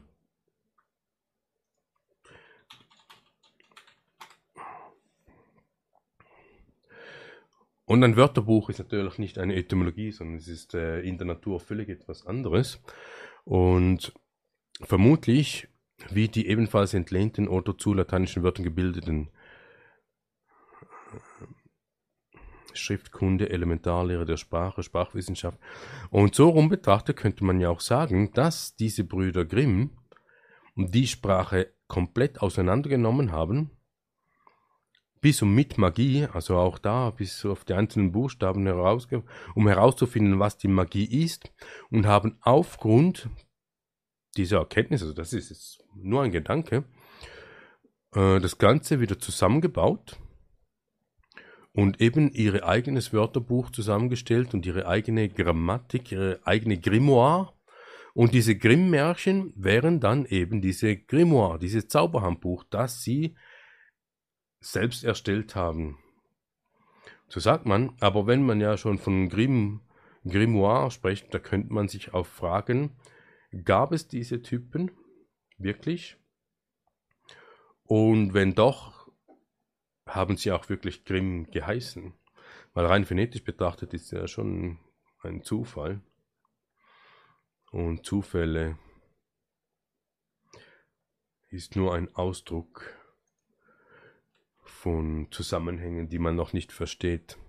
Nennt man volkstümliche berühmte Sammlung Kinder- und Hausmärchen der Forschungsliteratur auch als KHM abgekürzt, Jacob und Malcolm Grimm, Brüder Grimm, von 1812 bis 1858 herausgaben.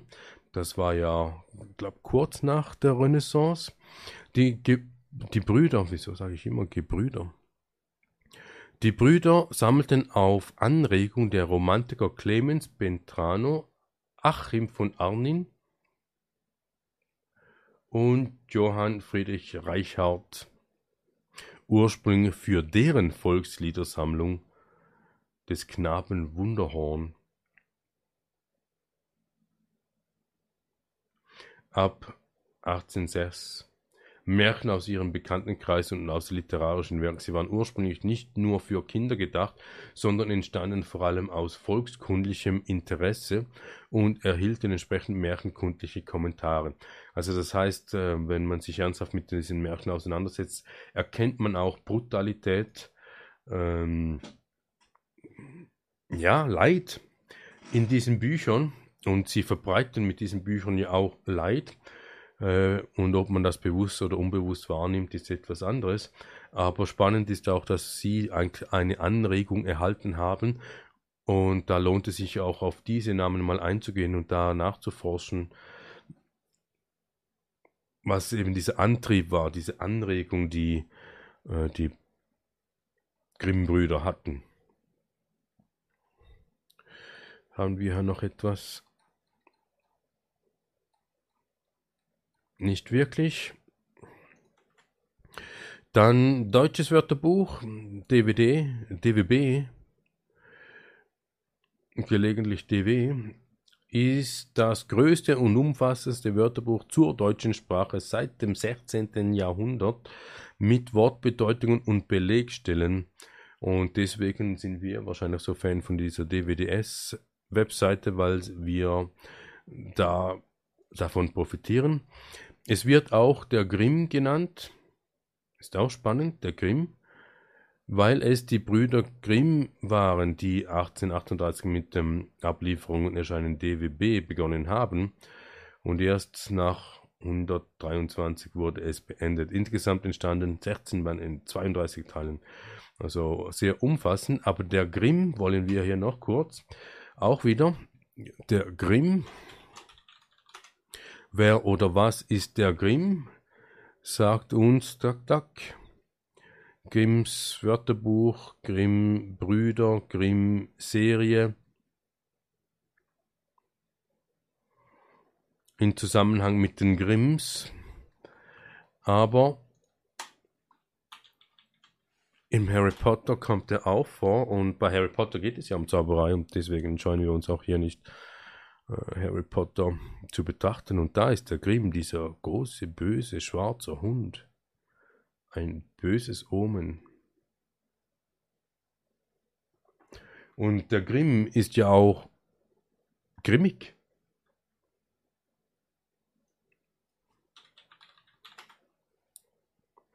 Und wer ist denn grimmig?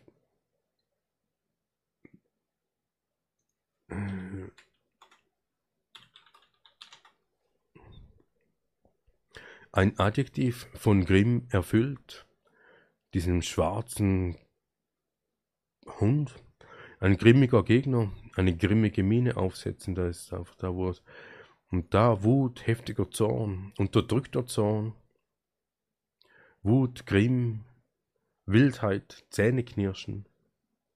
Und wenn dann diese Gebrüder Grimms grimmig reinschauen und grimmige Bücher schreiben und dass Grimm in diesem Moment ein Wut ist, ein heftiger Zorn oder unter Umständen auch eben ein unterdrückter Zorn, weil man ihn nicht rauslassen kann, könnte vielleicht auch diese, äh, diese Tragik oder diese Brutalität, die in diesen Grimm-Märchen aufzufinden sind, ein Ausdruck dieses Zorns, das sie hatten. Und deswegen spannend auch nicht nur die, die Märchen selbst zu lesen, sondern auch ähm, die, die Personen, die Namen, die Persönlichkeiten, die da erwähnt werden, mal anzuschauen, woher kommen sie.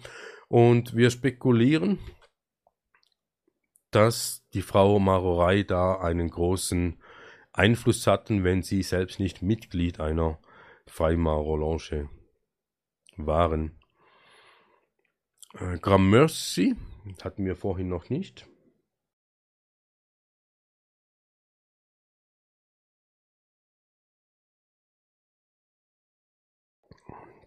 Mercy kennen wir von Gnade, Gramm, Gewicht, Explanation of Thanks, later Surprise from uh, Old French Grant, Merci, also großer Dank, Great Thanks, Many Thanks,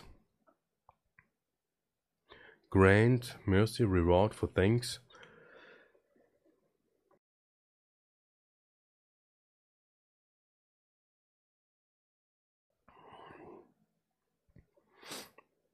Hier haben wir auch eine Volksetymologie from Crumshy Fly, the name of a former marsh or shallow pond that stood nearby itself of uh, Mangling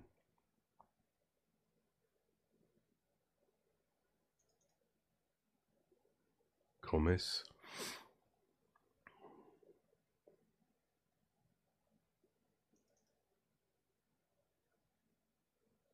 So ein Tümpel. Oder ein Teich. The first part of which represents either the Crom Little Crooked Swamp. Hmm.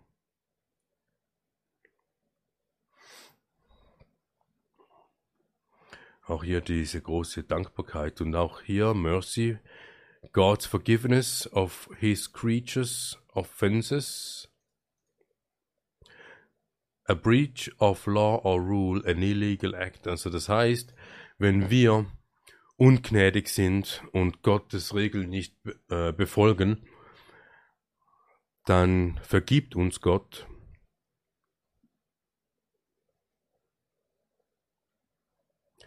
von seinen Kreaturen, die er erschaffen hat. An animal as distinct from a human being, also die Kreaturen sind mehr Tiere als human being. God's forgiveness und da haben wir auch wieder die Beziehung Gott-Kirche in Church Latin, ja. Und die Gnade, die Gnade Gottes. Und wir müssen dankbar sein für diese Gnade, weil was, wenn nicht, oder? Wenn, wenn wir keine Gnade erfahren, dann werden wir bestraft, werden wir gefoltert, werden wir ins Gefängnis geworfen, werden wir abgeführt in Handschellen oder was war's, was auch immer was. Grand Mercy.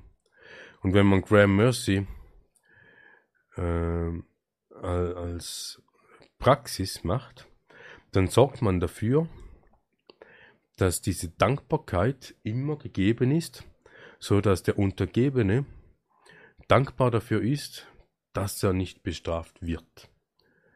Also muss man es so machen, in der Zauberei, in der Verwirrung, dass immer eine latente Gefahr besteht. Und wenn wir das so jetzt einfach so aussprechen und nichts dabei gedacht haben, weil es vielleicht intuitiv gekommen ist, dann ist doch das das, was wir auch feststellen können, dass wir ständig einer latenten Angst ausgesetzt werden oder anders gesagt äh, einer latenten Gefahr ausgesetzt wird und man will, dass man möglichst schnell in Angst verfällt, vor allem auf Kommando. Und da können wir auch wieder zurückblicken zur hm, Corona-Pandemie, wo sie ja schon Jahrzehnte davor immer wieder gesagt haben, da könnte man eine Pandemie machen, virale Dinger. Und es gab immer diese latente Gefahr, es könnte dann mal vielleicht so sein. Und 2020 war es dann soweit. Äh, und da haben sie groß Propaganda angelegt und, und da kam viele, für viele in Angst. Und dann ging es noch weiter. Man hat einen Lockdown gemacht, oder vielleicht mehrere, ich weiß es gar nicht mehr, mehrere Lockdowns gemacht oder Lockdown gemacht. Das heißt, uns wurden äh, vermeintliche Freiheiten vermeintliche Freiheiten genommen, die keine Freiheiten waren. Das ist ja jetzt offensichtlich. Und wenn man sich etymologisch damit auch auseinandersetzt, was Freiheit ist, erkennt man, dass das, was sie uns weggenommen haben, nicht Freiheit ist, sondern Privilegien. Und sie haben dann auch Bedingungen auferlegt, uns Untertanen, uns Bürgern, was wir tun müssen, damit wir diese Privilegien wieder zurückerhalten. Und hier haben wir auch das Sprichwort, der Herr gibt, der Herr nimmt. Und wenn der Staat Gott ist oder der Meister, dann haben wir ihn anzubeten, anzuhimmeln. Und wenn er uns diese Privilegien wieder zurückgibt, dann machen wir Gramercy oder er hat Gramercy betrieben und wir sind dankbar dafür, weil wir Gottes Vergebung erhalten haben, die Gnade. Und darin haben wir eigentlich ein konkretes Beispiel, wie diese Zauberei ernsthaft funktioniert und wie sie wirkt. Und der Grammatiker könnte man auch sagen, wenn wir jetzt da Spezialisten werden mit Etymologist, also etymologisch äh, Fähigkeiten erlangen, dann machen wir uns selbst auch zum Grammatiker. Und wenn wir Grammatiker sind, werden wir auch zum Zauberer. Aber wie wir denn diesen Zauber anwenden, was für eine Intention das wir haben, das obliegt natürlich uns und wir streben an, kein Leid zu verbreiten. Ein weiser Mann, Person who knows Latin, ein Magier.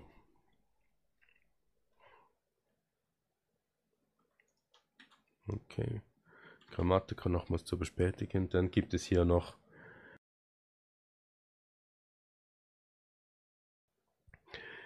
grammatical of or pertaining to grammar are directly from Latin grammaticalis of a scholar, from grammaticus pertaining from to grammar related grammatically. So, nicht so wichtig. Etymologie hatten wir schon. Dann haben wir uns ja die Frage gestellt, eingangs, grammatisch oder grammatikalisch? Wann ist was und wann das andere? Texte müssen nicht nur orthografisch, sondern auch grammatisch korrekt sein. Also ein Text ist grammatisch korrekt und nicht grammatikalisch korrekt. Worin besteht der Unterschied zwischen grammatisch und grammatikalisch? Beide Wörter sind korrekt und haben dieselbe Bedeutung. Okay. Allerdings wird in der Fachsprache ausschließlich grammatisch verwendet und auch in der Allgemeinsprache ist grammatikalisch die seltenere, seltener gebrauchte Form. Während das Adjektiv heutzutage einerseits die Grammatik betreffend und andererseits die Grammatik gemäß bedeutet, hieß das zugrunde liegende griechische Wort Grammatikos, also eben doch grammatikalisch.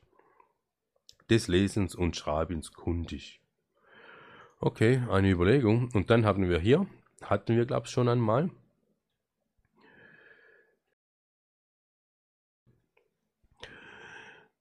Grammatisch verwendet man den Begriff, dann beschreibt dieser etwas, das in seinem Wesen Grammatik ist. Beispielsweise ist die Deklination von Adjektiven konjugieren, die Endung des Wortes ist grammatisch. Also dann, wenn wir von Wesen der Magie sprechen, dann ist es grammatisch. Und grammatikalisch ist etwas in seinem Wesen nicht grammatisch, sondern bezieht sich auf die Grammatik. Dann verwendet man den Begriff grammatikalisch. Er spricht grammatikalisch falsch. So als Beispiel. Also man kann hier eigentlich schon unterscheiden, wenn man von der Grammatik spricht, ist es grammatikalisch und wenn man im Wesen oder in der Grammatik selbst schon bereits drin ist, dann ist es grammatisch. Grammatikalisch, hier wird ähm, wikiunterschied.com die Grammatik betreffend, sich auf sie beziehend, Sprachlehre betreffend, Linguistik, die Grammatik betreffend, die Regelgrammatik entsprechend. Hier haben wir schon einen Unterschied. Dann lustig hier, Synonyme ist genau das Gegenteil, obwohl es offensichtlich ja nicht dasselbe ist. Es sei denn, diese Synonyme sind im Wert oder in Bedeutung dasselbe. Aber selbst wenn wir de, den Unterschied ja schon sehen, müssen wir sagen, nein, sie sind wirklich nicht identisch. Und dann wollen wir einen kleinen Exkurs machen, wenn wir von der Grammatik sprechen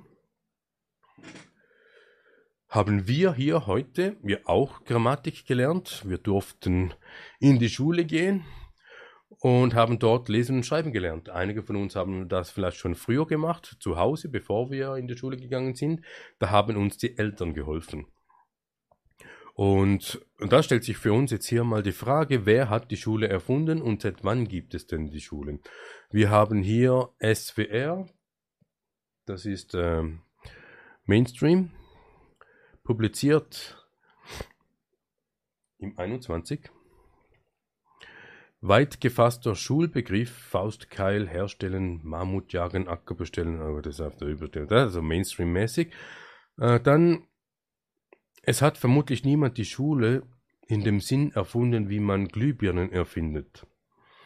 Erste Schule bei den Sumerern wenn man von Schule im engeren Sinn spricht, also einer Einrichtung, in der Kinder gemeinsam und regelmäßig unten richtet, nach unten gerichtet werden, um sie also zu bestimmten Zeiten Entschuldigung, ich bin da abgelenkt, zu bestimmten Zeiten hingehen, selbst da weiß man nur, es gab solche Schulen bereits bei den Sumerern.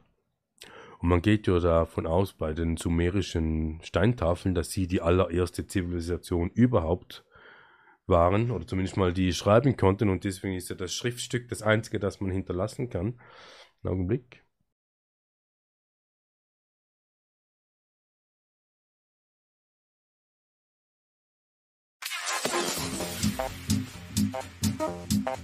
Forward of the past and into the present. Into the dream of the future.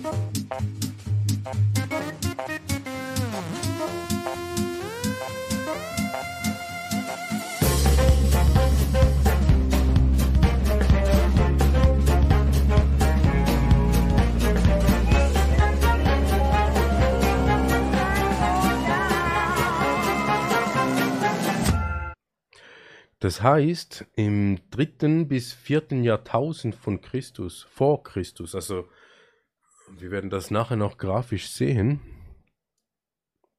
oder vielleicht jetzt schon. Mal schauen, ob ich hier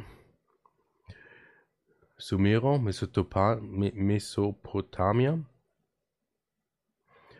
3500 vor Christus, aber eben hier ist nicht bevor Christus, sondern bevor Common Era, also dann, wenn man den gregorianischen Kalender eingeführt hat.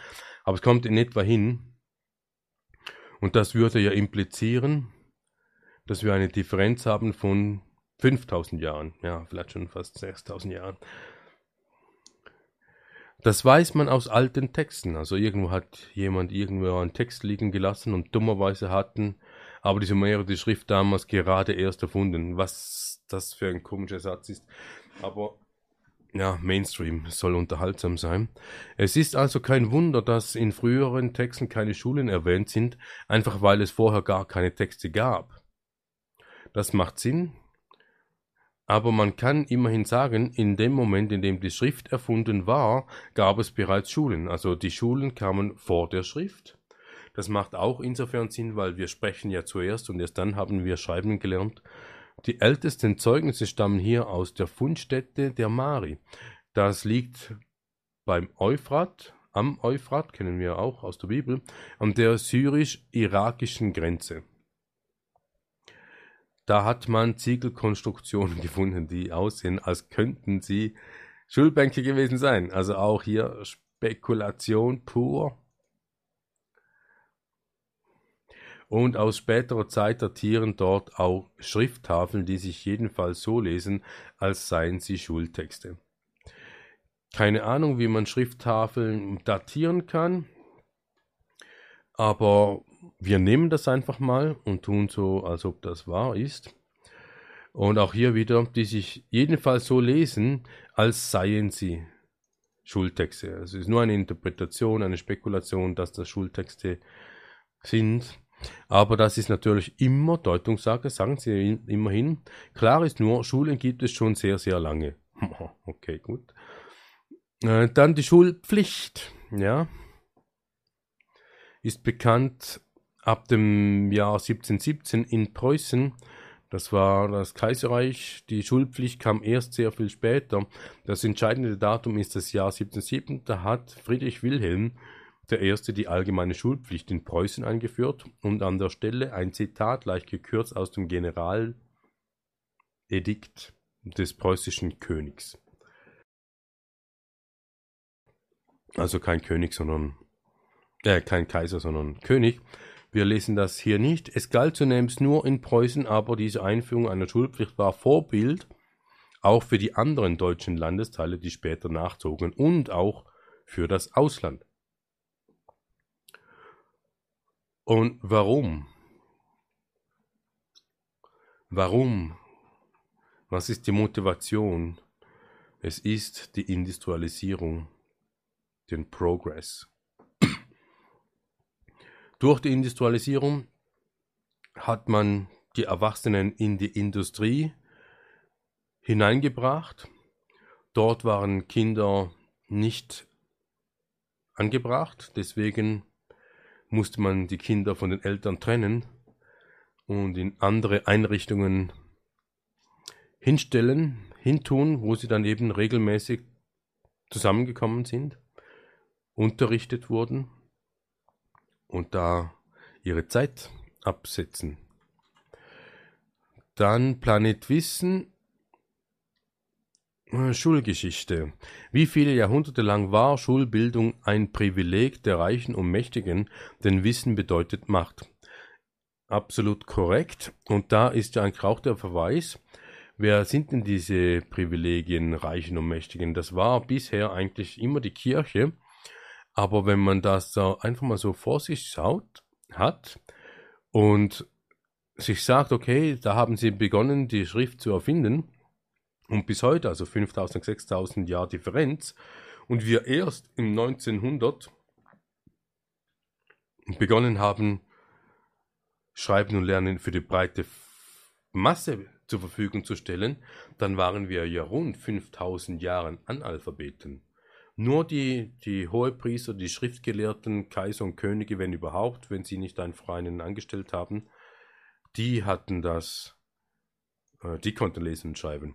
Und darin würden wir eigentlich auch das Politsystem, wie wir es heute kennen, impliziert, ähm, muss ich ja umschalten, äh, impliziert äh, betrachtet, wenn man davon ausgeht, dass die, die Könige gerne angesehen wollten wie Meister oder Götter, dann mussten sie ja auch das Volk oder die Leute unterdrücken. Das kann man militärisch machen, das kann man mit Wissen machen, das kann man mit äh, Steuern machen, um sie abhängig zu machen oder ein Druckmittel aufzusetzen. Und in der Annahme, dass die Könige selbst nicht lesen und schreiben können, brauchten sie ja einen Hofgelehrten, der das beherrschte. Und dieser Hofgelehrte hat auch aufgrund dieser Fähigkeiten vom Lesen und Schreiben und alte Schriften vielleicht und äh, Austausch mit anderen äh, Schriftgelehrten die Möglichkeit, dem König oder dem Kaiser alles zu verkaufen, was in den Schriften drinsteht ohne dass der König wirklich weiß, was darin steht, weil er ja selbst nicht fähig ist zu lesen. Also sieht man auch hier, wer ist der eigentliche Strippenzieher hinter dem König? Das sind die Hofgelehrten, die, die, die, die Schriftgelehrten, die eben damals natürlich äh, kommuniziert haben. Aber heute sieht es ja genau auch so aus, dass es hinter der Regierung Leute gibt, die die, die Fäden ziehen und äh, die sind nicht gewählt worden. Also das heißt, da gibt es auch ein Sprichwort, die Gewählten haben nicht zu entscheiden und die, die entscheiden, werden nicht gewählt. Und das ist genau dasselbe wie mit dem König. Der König kann wohl gewählt werden, aber die Schriftgelehrten sind nicht gewählt und die Schriftgelehrten sind es, die es ähm, sind, die eigentlich, die eigentlich regieren. Und wenn man jetzt davon ausgeht, eben, das ist äh, dazu mal schon so gewesen, und es ist wie eine Tradition, dass seit 5000 Jahren diese Machtstruktur, wenn man dann von Macht sprechen will, seit 5000 Jahren praktiziert wird. Und nur weil wir heute, ähm, nur weil wir heute lesen und schreiben können, heißt das noch lange nicht, dass sich an dieser Praxis etwas geändert hat. Wir haben einfach nur die Chance, das zu erkennen und zu akzeptieren. Oder eben nicht akzeptieren, sondern loszulassen.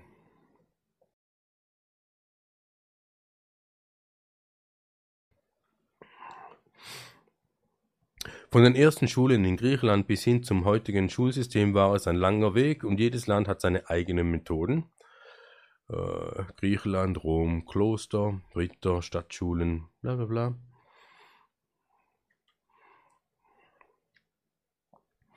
Hier haben wir den Hellenismus.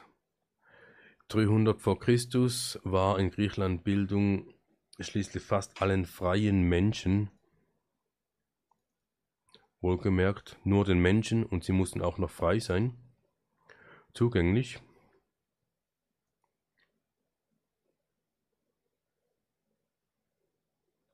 Also sagen schon 300 vor Christus, aber eben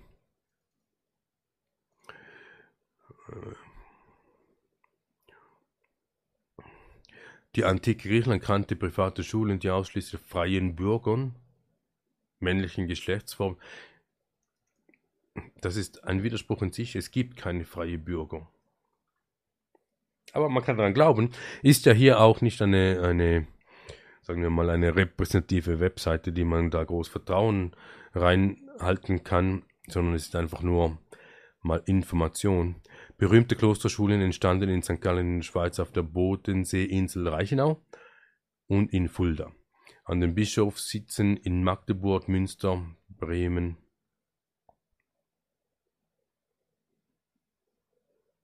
Ritter wurden zu Kämpfern erzogen.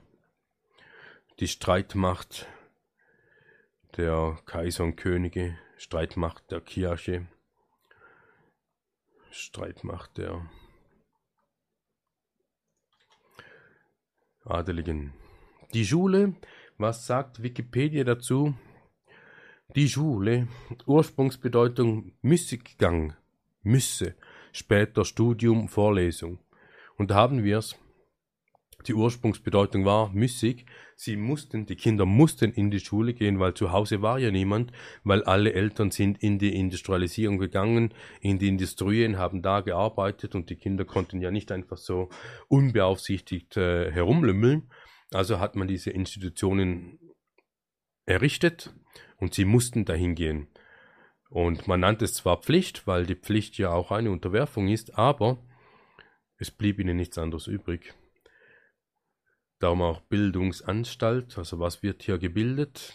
Die Gedanken, Indoktrination und die Anstalt ist äh, eine Institution, wo man etwas anstellt.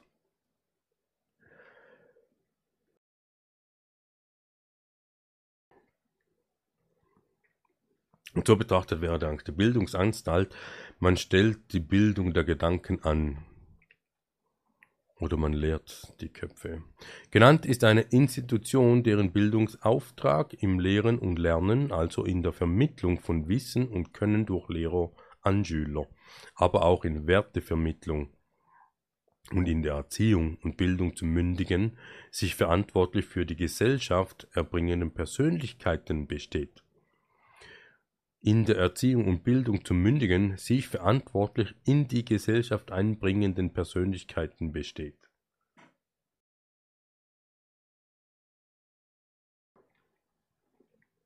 Ist hier eigentlich auch nicht unbedingt der Hauptaugenmerk in dieser, in dieser Episode, aber wenn man Mitglied einer Gesellschaft ist,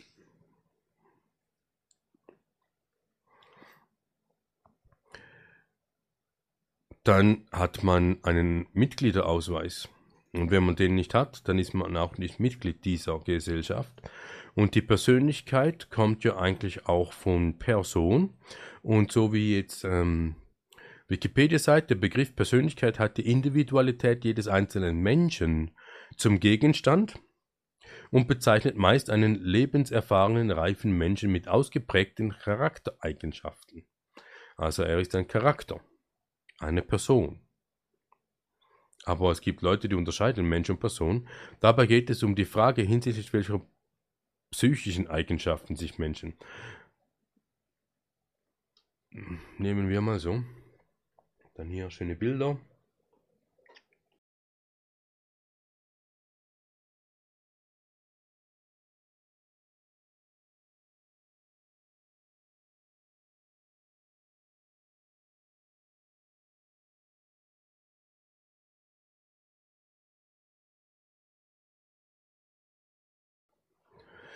Hier gehen Sie auf den Unterschied ein von früher und heute. Äh, Begriff Schule leitet sich von der lateinischen Bedeutung Schola, Scola ab. Diese bedeutet ursprünglich Müsse, Müßiggang, eine Beziehung, die, eine Bezeichnung, die du wahrscheinlich ganz gut nachvollziehen kannst. Ja. Gemeint ist heute eine Institution mit Bildungsauftrag. Sie soll wissen, sie soll Wissen, Können und Werte vermitteln. Und hier sehen wir schon den Trug, den Betrug in dieser Formulierung. Wissen kann man nicht vermitteln. Wissen kann man nur erarbeiten. Das heißt ja nicht, dass in einer Bildungsinstitut die Möglichkeit nicht geschaffen wird, Wissen zu erarbeiten. Aber man kann Wissen nicht vermitteln. Und können genauso nicht. Können kann man nur vererben, äh, erwerben oder erlernen. Man kann zwar mittels Copy-Paste, also Spiegelneuronen, kann man schon abschauen, ist es so wie wenn die Kinder laufen lernen.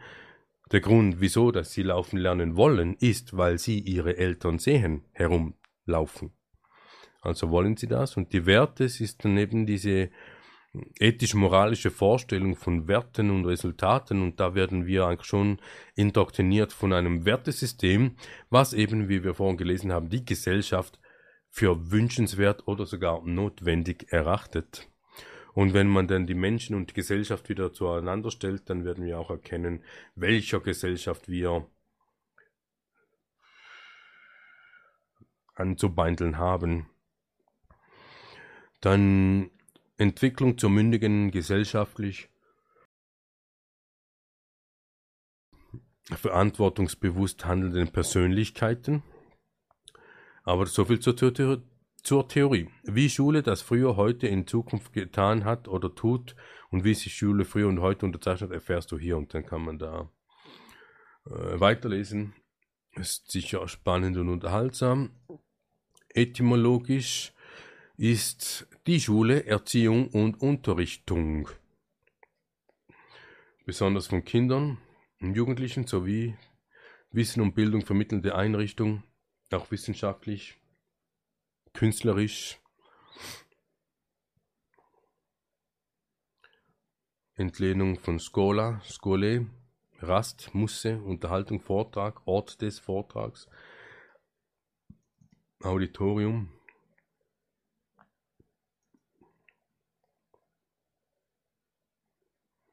Stammvokal. Ja. Ähm, Schule und Bildung in der Schweiz. Wie hat es denn hier ausgeschaut? Das ist von EDK, Konferenz der kantonalen Erziehungsdirektionen. Äh, Schule und Bildung in der Schweiz. Wie lange dauert die obligatorische Schule? Obligat. Welche Ausbildungswege eröffnen sich nach der Schule? Hier sehen Sie Kurzbeschreibung Bildungswesen in der in der Schweiz. Wir machen hier auch noch kurz einen Unterbruch, weil wir hier etwas frische Luft reinbringen müssen. Uno momento, por favore. Haben da das klassische äh, Kurzdurchlüften gemacht und wir fahren fort.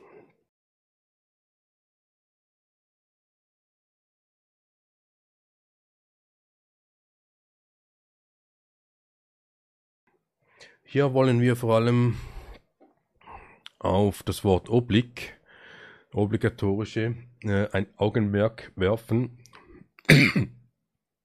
weil das noch, ähm, noch angeschaut wird, auch etymologisch.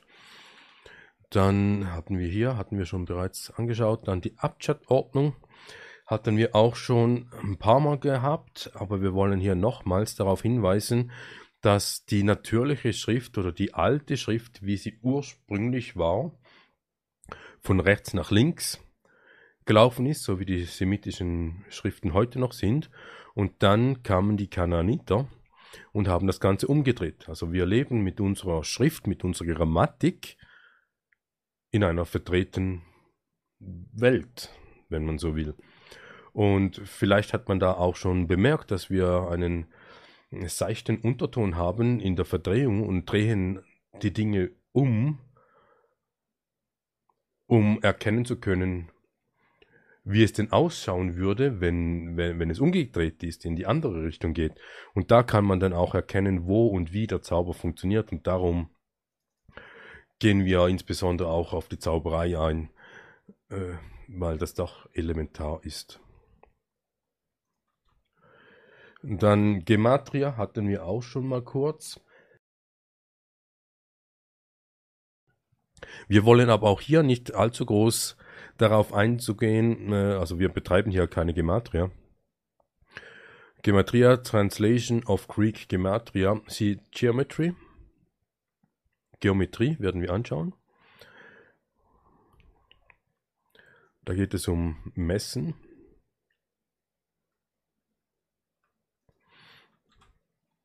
Dann Geometrie ist die Vermessung, die Vermessung der Erde oder Land. Und hier haben wir auch das Indiz von Besitzanspruch der Erde. Aber wenn wir wirklich ehrlich sind, dann gehört die Erde niemandem. Aber man muss es abmessen. Und da gab es ja mal so einen Typ, der, ein Schweizer, der ist nach Indonesien gegangen, in den, in den Dschungel und hat sich mit den Lebewesen dort angefreundet und äh, ist dann ab und zu wieder zurück in die Schweiz gekommen. Ich weiß gar nicht mehr, wie der heißt. Ja, ist auch irrelevant. Und er wurde dann auch verzaubert, ging wieder zurück nach Indonesien und hat begonnen, das Land zu vermessen. Und hat somit eigentlich das, den Stamm, da wo er gelebt hat, verraten. Der Earthland Gaia, Metria zu messen, zu messen. Earthcraft, also auch diese äh, Craft, das Talent. Äh, Gaia müssen wir hier gar nicht so groß weit gehen. The Earth as a Goddess, eine Gottheit aus dem griechischen Gaia, Spouse. Äh, Spouse ist Partner von Uranus, Uranus. Mother of the Titans, also Gaia ist die Mutter der Titanen, auch aus der griechischen Mythologie. Personification of Gaia, Earth, as opposed to Heaven. Also Earth ist das Gegenteil von Heaven. Haben wir auch, wie oben, so auch unten. Und das Land ist quasi das Gegenteil der See, also von Meer. The land, country and soil. It is collateral, zusammenhängend. Dorian, Earth, which is of unknown origin, perhaps from pre-Indo, also da wissen sie nicht genau, woher das, das kommt. Aber ja. Gaia hatten wir. Apogee, point to which the moon is the farthest from Earth. Dann Demeter, äh, wenn es um die Erde geht. Vielleicht kennt ihr Demeter Landwirtschaft.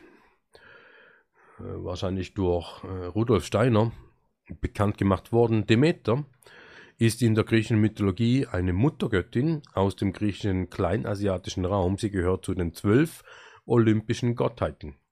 Hier haben wir auch wieder zwölf, die zwölf Jünger, zwölf Uhr, zwölf Sternzeichen, den Olympio und ist zuständig für die Fruchtbarkeit der Erde. Auch der Fruchtbarkeitsgott des Getreides und der Saat. Demeters römischer Göttername ist Ceres. Und dann etymologisch Beinamen ist nicht gesichert, aber Meter von Mutter und aus dem altägyptischen Matr Mutter, Mutter, Mutter, Mother. Kommt da schon zusammen. Gerstenmutter, Weise der Erde. Und dann hier, Demeter ist die Tochter der Titanen Kronos und Rhea. Kronos ist ja auch Saturn äh, mit der Sichel, der jüngste Sohn der Gaia und des Uranus, Himmel. Anführer der Titanen sowie Vater von Zeus und den Chroniden, in der römischen Mythologie spricht man, entspricht ihm Saturn. Die Saturnisten, ja, da kann man reingehen, einfach damit man das mal so gesehen hat. Und dann ist auch hier spannend diese Abbildung. Demeter, wohl links aufgrund Frisur vielleicht, und Persephone, hier rechts, den jungen Trip Ptolemos. Ah, ich dachte hier. Okay. Auf jeden Fall sieht man hier einen Größenunterschied, einen markanten Größenunterschied. Klar, es ist eine Zeichnung, kein Foto, es ist eine Zeichnung, aber ist doch eineinhalb Kopf kleiner als Demeter und Persephone. Und wer sich da weiter reinlesen will, Persephone, ist ja, glaub's, ähm, Monica Bellucci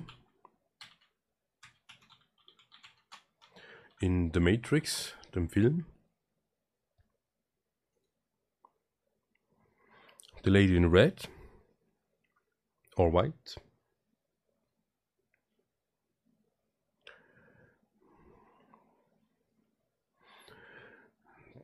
Demeter hatten wir. Dann das Me von Demeter. Ah nein, mi, mi, also ich, wir. Und hier müssen wir kurz schauen, also hier haben wir das Englische vom Etymology, Etymon, Etymon Online. The, a pronoun of a first person, also mich, in oblique cases. Von obligatorisch, deswegen haben wir das da vorgemerkt. Oblique, neither parallel nor at right angle to a specific or implied line. Also nicht parallel und auch nicht im richtigen Winkel zu einer bestimmten Linie, zum Vers, also heißt eigentlich schräg, Cases, also gibt es Oblique Cases, Oblique Cases, wir gehen hier eigentlich auf die, von Google übersetzt, wohl bemerkt, ein Pronomen der ersten Person in schrägen Fällen. Obliged ist demnach schräg. Also die Pflicht ist schräg. Schräge Fällen aus dem urgermanischen Akkusativ, Quelle aus des altfriesischen Akzessoren, deutsch-gotisch Mick, Schrägform des Personalpronomens der ersten Person Singular, I, und im Englischen schreibt man ja auch I groß. Und in einigen Schriften erkennt man da auch, dass das I, also das Ich, schräg geschrieben ist. Und das würde man sicherlich so argumentieren, um es von dem L zu unterscheiden.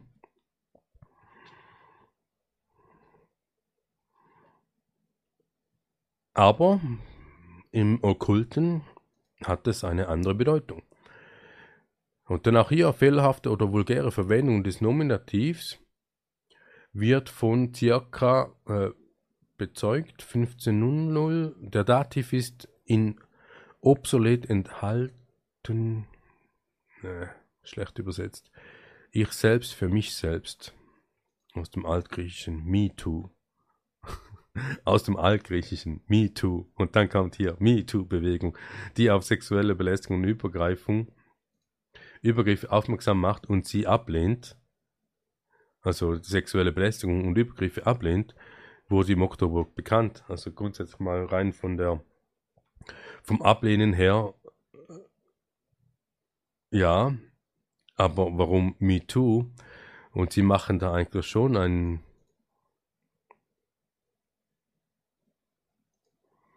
ein, ein, ein Ritual?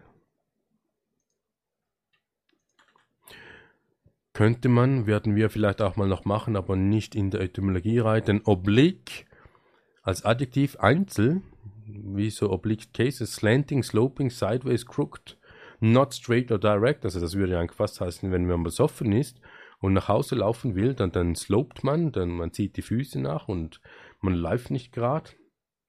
Originally of muscles or eyes from Old French oblique und direct from obliquus, slanting, sidelong, which is perhaps up against, and lick von limb. Also eben die Körperteile, die da. Und wenn wir da Oblique Cases die deutsche Übersetzung nehmen von Google, frühes 15. Jahrhundert, schräg, schräg seitwärts, schief, nicht gerade oder direkt, ursprünglich von Muskeln und Augen, also wenn man nicht mehr gerade sieht oder auch nicht mehr äh, gerade laufen kann, weil die Muskeln nicht wirklich äh, das machen, was man will. Ob wie gegen und Lim. Die Etymologie ist unbekannt, am nächsten, am nächsten in Form und Bedeutung Limus quer, quer, oben nach unten. Und da haben wir auch wieder queer im Deutsch, ist ja queer im Englisch. Und die Queren sind ja auch die schrägen Vögel, die äh, sich als Homosexuelle vermarkten. Obwohl, da muss man auch sagen, homosexuell ist ein, ist ein Empfinden, ein Gefühl. Und das Queer ist dann die charakteristisches Verhalten obendrauf, was eigentlich mit Schwulsein oder homosexuell gar nichts am Hut hat. Es ist da vielleicht auch so eine Art Fusion. Dann obliged Einzel be in bondage, einen Bund. Also diese, diese Pflicht ist ein Bund, sich gebunden haben. A promise, ein Versprechen. Pledge, also man befolgt die Regeln. A liable for the payment. Auch äh, liable heißt responsible by law, legally answer. Also wenn man sich die Pflicht annimmt, dann kann das eine Konsequenz haben, dass man eben für eine Zahlung sich verpflichtet. To be condemned. Sentence to a particular punishment, especially death. Und wenn wir das einzeln auf Deutsch übersetzen würden oder überlassen würden, dann haben wir verpflichtet als Adjektiv, gebunden durch Bande der Dankbarkeit. Hier haben wir auch wieder diese Gramercy, diesen Gramercy-Aspekt, dass wir danke, dankbar sein müssen, auch wenn wir ein Geschenk erhalten, sagen wir auch Danke. Wir, es, es, es wird implizit durch die Kultur erwartet, dass man Danke sagt, weil es höflich ist. Früher bedeutete es in Knechtschaft sein. Also früher bedeutete, aber in der Praxis ist es heute nach wie vor so, dass man äh, sich Knechten leist. Man ist gebunden, auch zur Zahlung haftbar sein, verurteilt werden. Und dann haben wir hier noch äh, verpflichten als Verb durch Eid binden. Also man muss einen Eid ablegen und unsere Bundesräte haben das gemacht. Und binden sich damit einer moralischen und rechtlichen Verpflichtung, unterwerfen und widmen sich. Und das wäre dieser Dieneraspekt, dass sie sich diesem Eid, dieser moralischen, rechtlichen Verpflichtung unterwerfen und demnach auch äh, ihrem Gott sich unterwerfen, weswegen sie dann zu Diener, Gottesdiener werden. Seinen Glauben engagieren sich, verpflichten, verpflichten, aus dem Lateinischen obligare, binden, binden, verbinden, bildlich verpflichtend zu binden. Also wir sehen hier vom obligatorischen, wenn man einen Eid geschworen hat, dann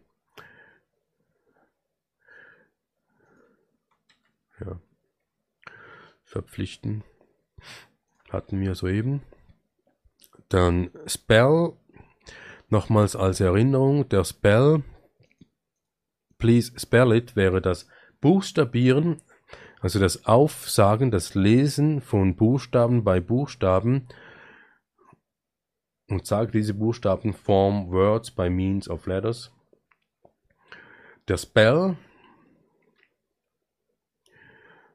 But the current senses seem to come from Anglo espeller, espelliar, espelliarmus, ist ja das Entwaffnen. Und hier könnte man vielleicht sagen, Espelliarmus, Espelliarmus, Expelliarmus ist äh, im Potter-Universum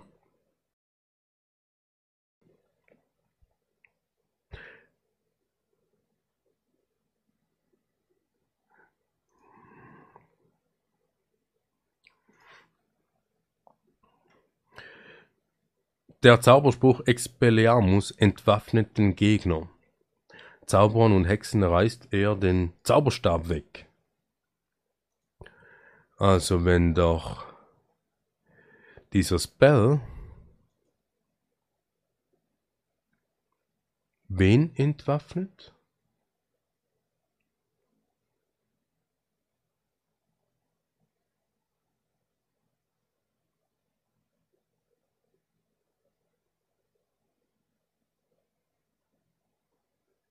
Spelling in Early Middle English still to speak, preach, talk, tell, predigen, spell out. Story saying, tale, history, narrative, fable, discourse, command. Kommandieren, befehlen. Work in place of another. Spellion. Spiel. A turn of work in place of another. Okay. Was ist das Spiel? Das Spiel. Glebe, speech, pitch, probably verb from meaning to speak in a glib manner.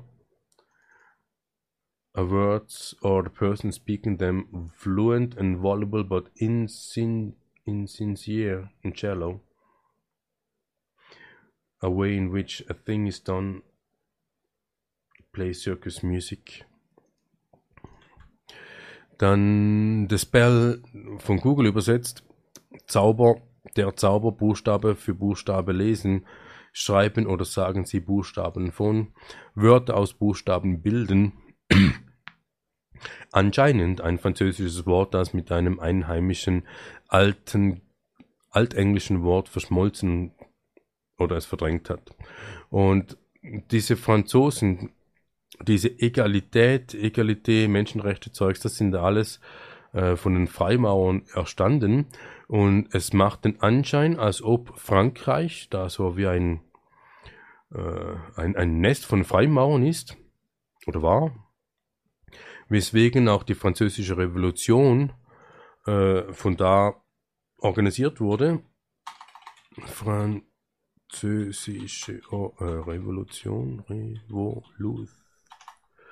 Lution. Hm, falsch geschrieben.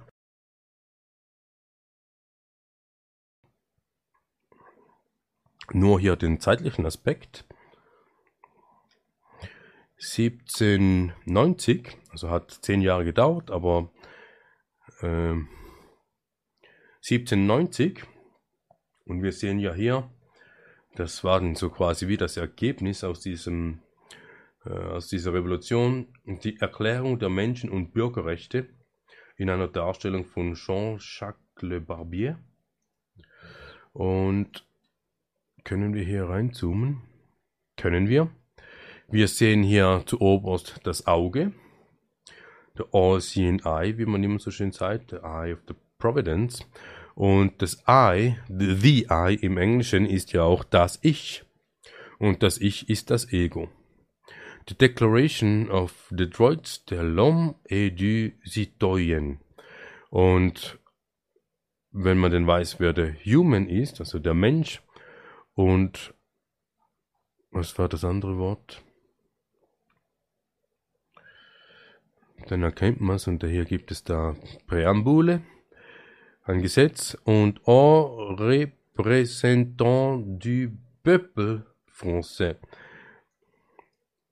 als Repräsentation der People, der, der, des französischen Volkes.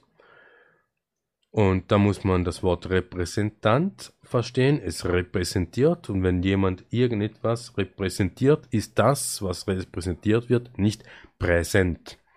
Und wir sehen hier auch die Fasche, den Faschismus, auch mit der Lanze, mit dem Speer obendrauf. Sie tun dann so, als ob sie hier die Ketten zerbrechen würden. Hier haben wir den Buchstabe, den Zauberstab. Rot-Blau kennen wir auch klassisch vom amerikanischen links-rechts demokratischen Republik. Einen Engel. Ja. Und somit wären wir hier am Ende angelangt. Ja, es ist vielleicht etwas wie untergegangen, dass die Grammatik nicht ausschließlich äh, die Lehre von, wie man Wörter in eine Reihe setzt, sondern eigentlich auch die Lehre von Buchstabe zu Buchstabe. Und weswegen man wir vielleicht auch aufgrund der Umstrukturierung auch den Eindruck hat, dass, dass man nicht begreift, was jetzt Grammatik ist. Auch selbst wenn wir hier uns doch schon wieder zweieinhalb Stunden Mühe gegeben haben. Man kann es nicht fassen, aber wir wollen hier nochmals ein, eine kleine Rekapitulation machen äh, zu den vorangegangenen Episoden, wenn es um Buchstabe um Buchstabe geht und die Alpha das Alphabet. Wir haben hier die Mischung äh, dargestellt vom griechischen Alphabet, kyrillischen, also dem russischen und dem lateinischen. Und die gemeinsame Schnittmenge für alle drei, äh, daraus kann man das Wort Baphomet machen. Und Baphomet ist dieser, diese Figur, ist eine Zeichnung äh, mit oben nach unten. Wir haben hier die Sonne, wir haben hier den Mond. Äh, eigentlich einen männlichen Oberkörper, Schultern und Oberarme, aber weibliche Brust, also auch äh, hier zwar beide Geschlechter in einem, androgen würde man eben, glaube ich, sagen, also äh, Merkmale beider Geschlechter in einem. Und daraus kann man ja auch sehen, dass all diese Leute, die an diesem Gender-Dings mitmachen, dass sie eigentlich diesen Baphomet äh, huldigen, ob sie es wissen oder nicht. Und dann die Zeichen, eben hier in der Mitte, Baphomet. Und diese Zeichen sind ja auch Symbole und wenn man den Symbol, Symbol, Symbol, haben wir auch äh, letztes Mal auch gesehen mit dem Bullen, der überall wieder vorkommt, der goldige Bulle.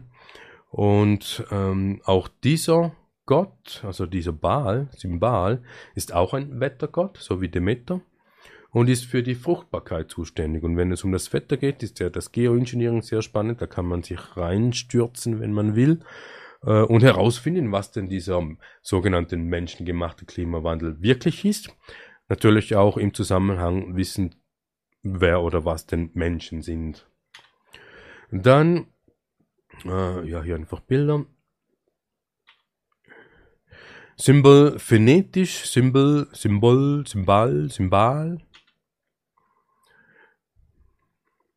ist äh, auch hier eine Karikatur, Karikatur, wo sie in die Hörner blasen und dieser Typ da vermeintlich den Erstgeborenen, diesem Gott, abgibt, also Opfer, Opferritual. Auch hier wieder dieser Bullenkopf mit dem Kind. Und auch hier diese Baphomet-Statue, wo die Kinder ihn anhimmeln.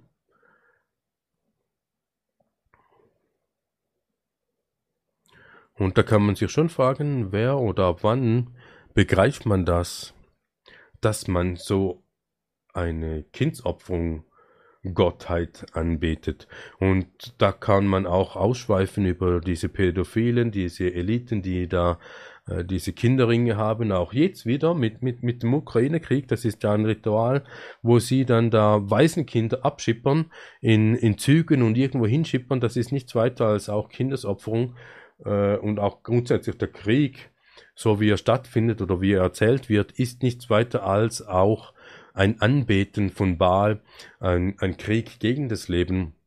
Und da weigern sich viele, das auch zu akzeptieren, dass äh, der Krieg, der in Ukraine herrscht, äh, Leid, Schmerz, Tod und Zerstörung mit sich bringt und dass das äh, beinahe niemanden interessiert hat.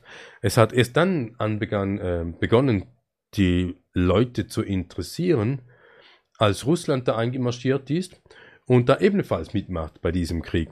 Und das wurde dann auch medial vermarktet und deswegen sind alle jetzt gegen Russland, obwohl auch das, was die Russen da machen, ist ja auch nichts weiter als Leid verbreiten, Schmerz verbreiten, Tod verbreiten, Zerstörung bringen.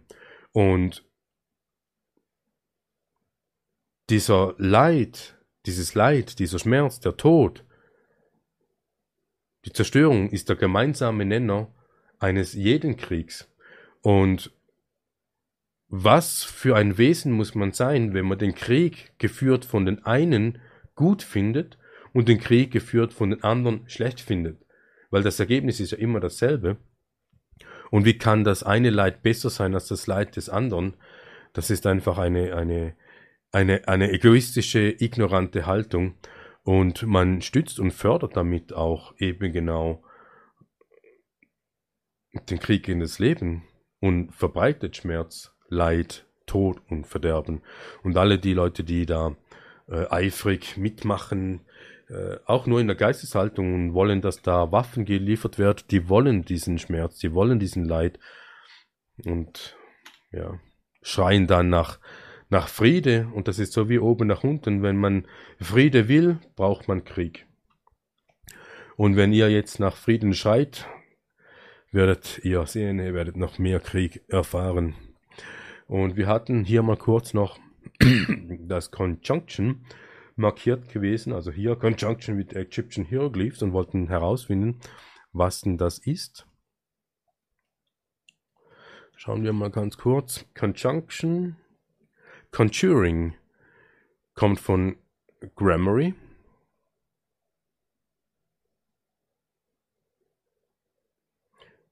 Magic Enchantment. A Book of Conjuring or Magic, das Zauberhandbuch.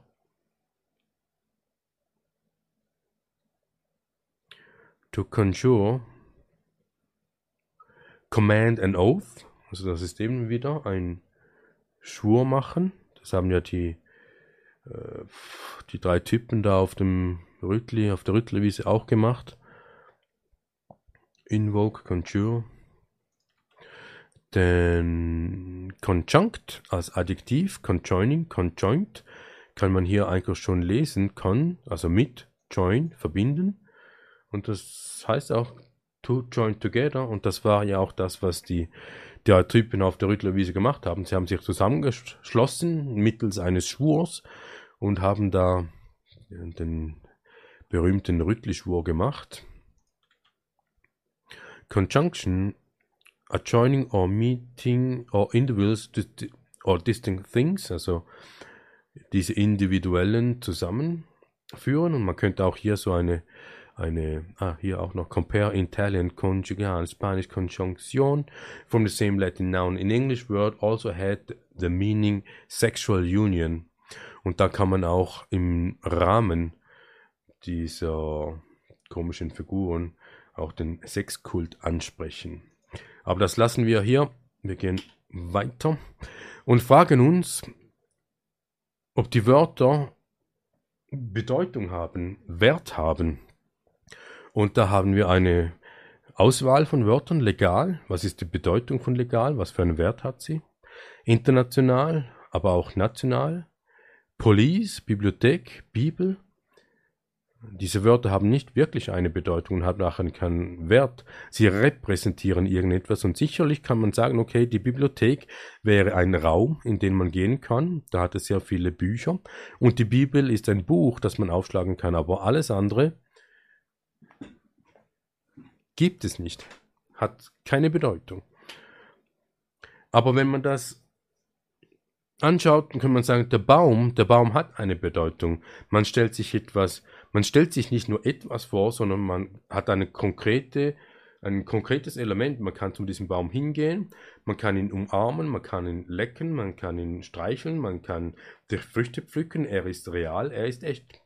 Man kann eine direkte Verbindung zum Baum machen. Dasselbe haben wir mit dem Wasser. Ist es sowieso ein elementarstes äh, Lebensmittel, wenn man so will äh, was wir brauchen und haben wir eine Tage lang keinen Wasserzufuhr, dann wird das ähm, einen Impact haben auf unser physiologisches Bewusstsein oder ja, Wohlfühlen. Und der Stein natürlich, da, damit bauen wir die Wände für unsere Häuser oder können ähm, Äste auseinanderhackseln, was auch immer. Das, das, ist, das sind reale Dinge und haben entsprechend einen Wert, weil wenn wir kein Wasser mehr haben, wird das Wasser immer wertvoll und das merken ja auch große Industrialisten, deswegen kaufen sie ja überall Boden- und Wasserquellen, um sie abzapfen zu können, abfüllen zu können und uns für teures Geld wieder zu verkaufen. Dann gibt es unterschiedliche Wörter, die aber gleiche legale Konsequenzen haben. Und hier haben wir äh, understand, to understand, also sich jemandem unterstehen oder et unter etwas stehen, sich unterwerfen, verstehen, nicht mehr gerade stehen, schräg stehen, da haben wir wieder dieses I, dieses schräg gestehen oder dieses oblige, sich verpflichten, kursiv stehen, nicht mehr mit beiden Beinen im Leben sein. Wie ist dein Stand? Es gibt ja da den Gerichtsstand oder Zivilstand, Gesellschaftsstand. Und Französisch comprendre, prendre le commerce. Den Kommerz annehmen, den Handel annehmen. Hier haben wir die Links, die das äh, nachweisen, comprendre, verstehen, prendre, nehmen, commerce, handeln.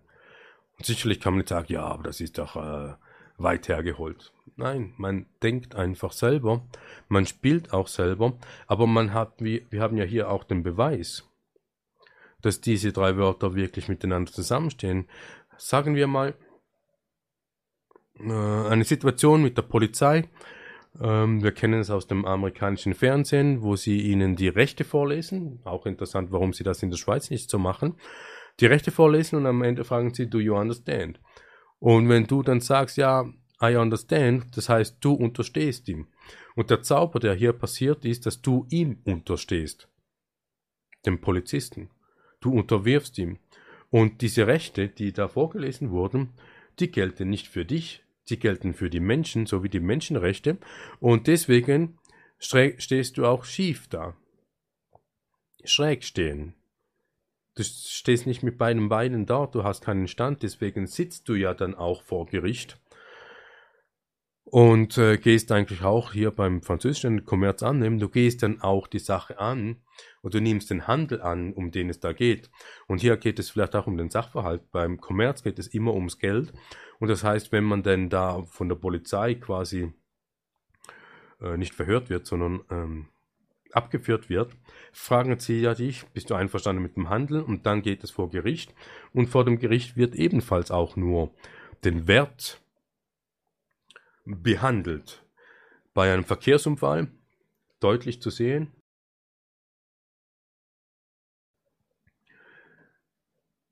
Welcher Schaden ist entstanden an Mensch, Person, Fahrzeug?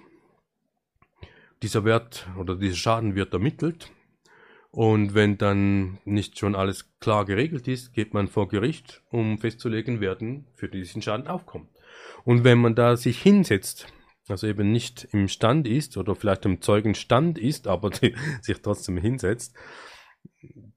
Hier findet der Zauber statt, mit diesem konkreten Beispiel. Also hier zwar das Bild nicht ganz korrekt, er sitzt unter dem Baum und steht nicht unter. Den Kommerz akzeptieren, okay. Man lädt die Objekte in den Korb und bezahlt dafür.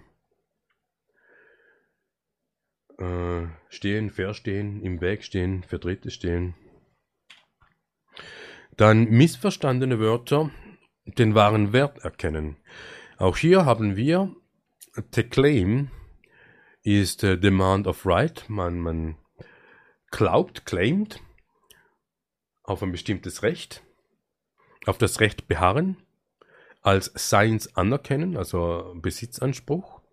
Behauptung ist äh, einen Kopf kürzen und ein neues Haupt aufsetzen. Ich behaupte, dass du was Gott was bist, also das heißt, das, was du wirklich bist, muss ich köpfen und einen neuen Kopf aufsetzen. Das ist die Bedeutung.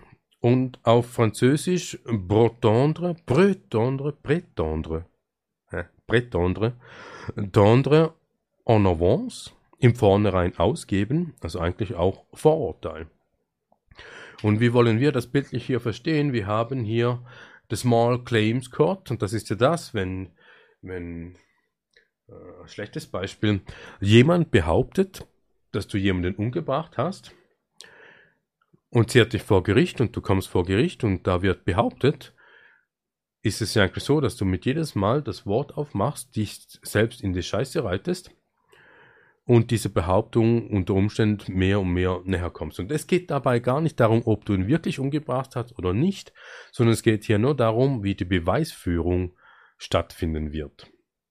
Und dann die Behauptung ist der Kopf ab und dann ist man kopflos oder man nimmt den neuen Kopf an.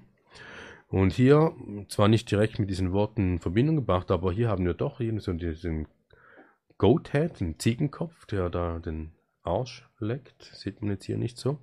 Und dann Pretendre Avance im Vornherein ausgeben ist das Schnäpsel, das Unterdrücken, äh, das Zerschneiden äh, bevor das Gericht angerichtet werden kann. Und der Court ist ja das Gericht. Also bevor das Gericht angerichtet werden kann im Gerichtsraum, muss vorgängig bereits und darum auch im Vornherein ausgeben, ist die Behauptung. Und wir denken, dass wir hier ähm, schon darauf hindeuten können, wie die Grammatik als Zauberbuch äh, funktioniert anhand von konkreten Beispielen. Und wenn man sich das mal so zergehen lässt, dann ähm, ist man definitiv vielleicht etwas vorsichtiger im Umgang mit der Sprache. Und das nicht nur ausschließlich konkret mit der Polizei, sondern grundsätzlich. Es geht auch da wieder das Leid, das man mit diesem Zauberflüchen machen kann, ob man sich dessen bewusst ist oder nicht. Und wenn wir uns dessen bewusst werden, dann, dann haben wir die bewusste Entscheidung, wollen wir Leid, wollen wir Schmerz, wollen wir Tod und Zerstörung. Und äh, der freie Wille lässt es zu, dass einige das wirklich können und machen. Nun denn, wir sind am Ende, wir haben hier ja doch eine angemessene Zeit gehabt und hoffen, dass wir uns das nächste Mal wiedersehen. Ähm, wie gesagt, wir haben da noch Ende März, also äh, 26. März, ein Open Mic da steht die Zeit schon fest. Wir werden da danach noch äh, genauer darauf eingehen. Die Plattform ist noch nicht genau definiert, wo wir das machen werden. Auf jeden Fall genießen wir den halbwegs sonnigen Sonntag und stapfen im Schnee herum. Und bis zum nächsten Mal. Danke fürs Zuschauen. See ya.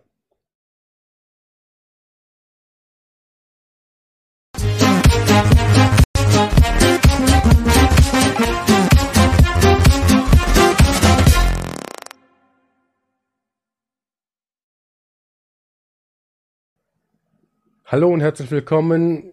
Wort am Sonntag, die Etymologie-Reihe von Tuno TV. Wir wollen am 26. März 2023 ein Open Mic veranstalten. Das Open Mic ist äh, eine Plattform, wo ihr euch selbst dazuschalten könnt, dass wir äh, eine virtuelle führen können, einen Diskurs, eine Diskussion und äh, das soll auf einer Plattform passieren. Wir wissen noch nicht ganz genau, wo das sein wird. Äh, es steht zur Option Discord, Telegram, Signal oder Google Hangouts.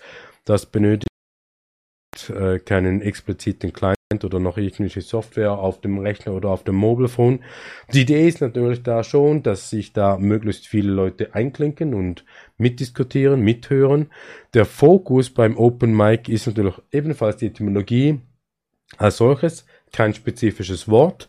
Ähm, es stehen zur Auswahl auf die Worte einzugehen, die wir bereits schon produziert haben, aber es können natürlich auch andere neue Wörter dazukommen, die wir da einfach so mal ad hoc behandeln oder darauf eingehen können. Oder grundsätzlich äh, wollen auch wir herausfinden, wie ihr mit der Sprache umgeht, was ihr bereits herausgefunden habt. Oder ob ihr überhaupt Interesse daran habt, selbst Recherche zu betreiben und dem selbst nachzugehen, weil das ist ja mit unter anderem auch ähm, die Idee von der Art und Weise, wie wir das präsentieren, um euch aufzuzeigen, wie man dieses Wissen oder diese Informationen sammeln kann. Nun denn, es ist noch nicht bekannt, wann, also uhrzeittechnisch, wann das stattfinden wird. Wir haben Leute direkt angeschrieben, die allenfalls als Kandidaten in Frage kommen würden. Und es würde sich eher nach Ihnen dann richten, wenn es für Sie am besten passt. Und sobald das bekannt ist, werden wir das selbstverständlich publizieren. Hier auf der Webseite tuno.ch. Und äh, Zeit, Ort, Plattform und allenfalls auch das Passwort, falls wir das äh, geschützt machen, dass, dass da nicht irgendwer reintrollt. Ja, wir sind gespannt. Wir freuen uns. Bis dann.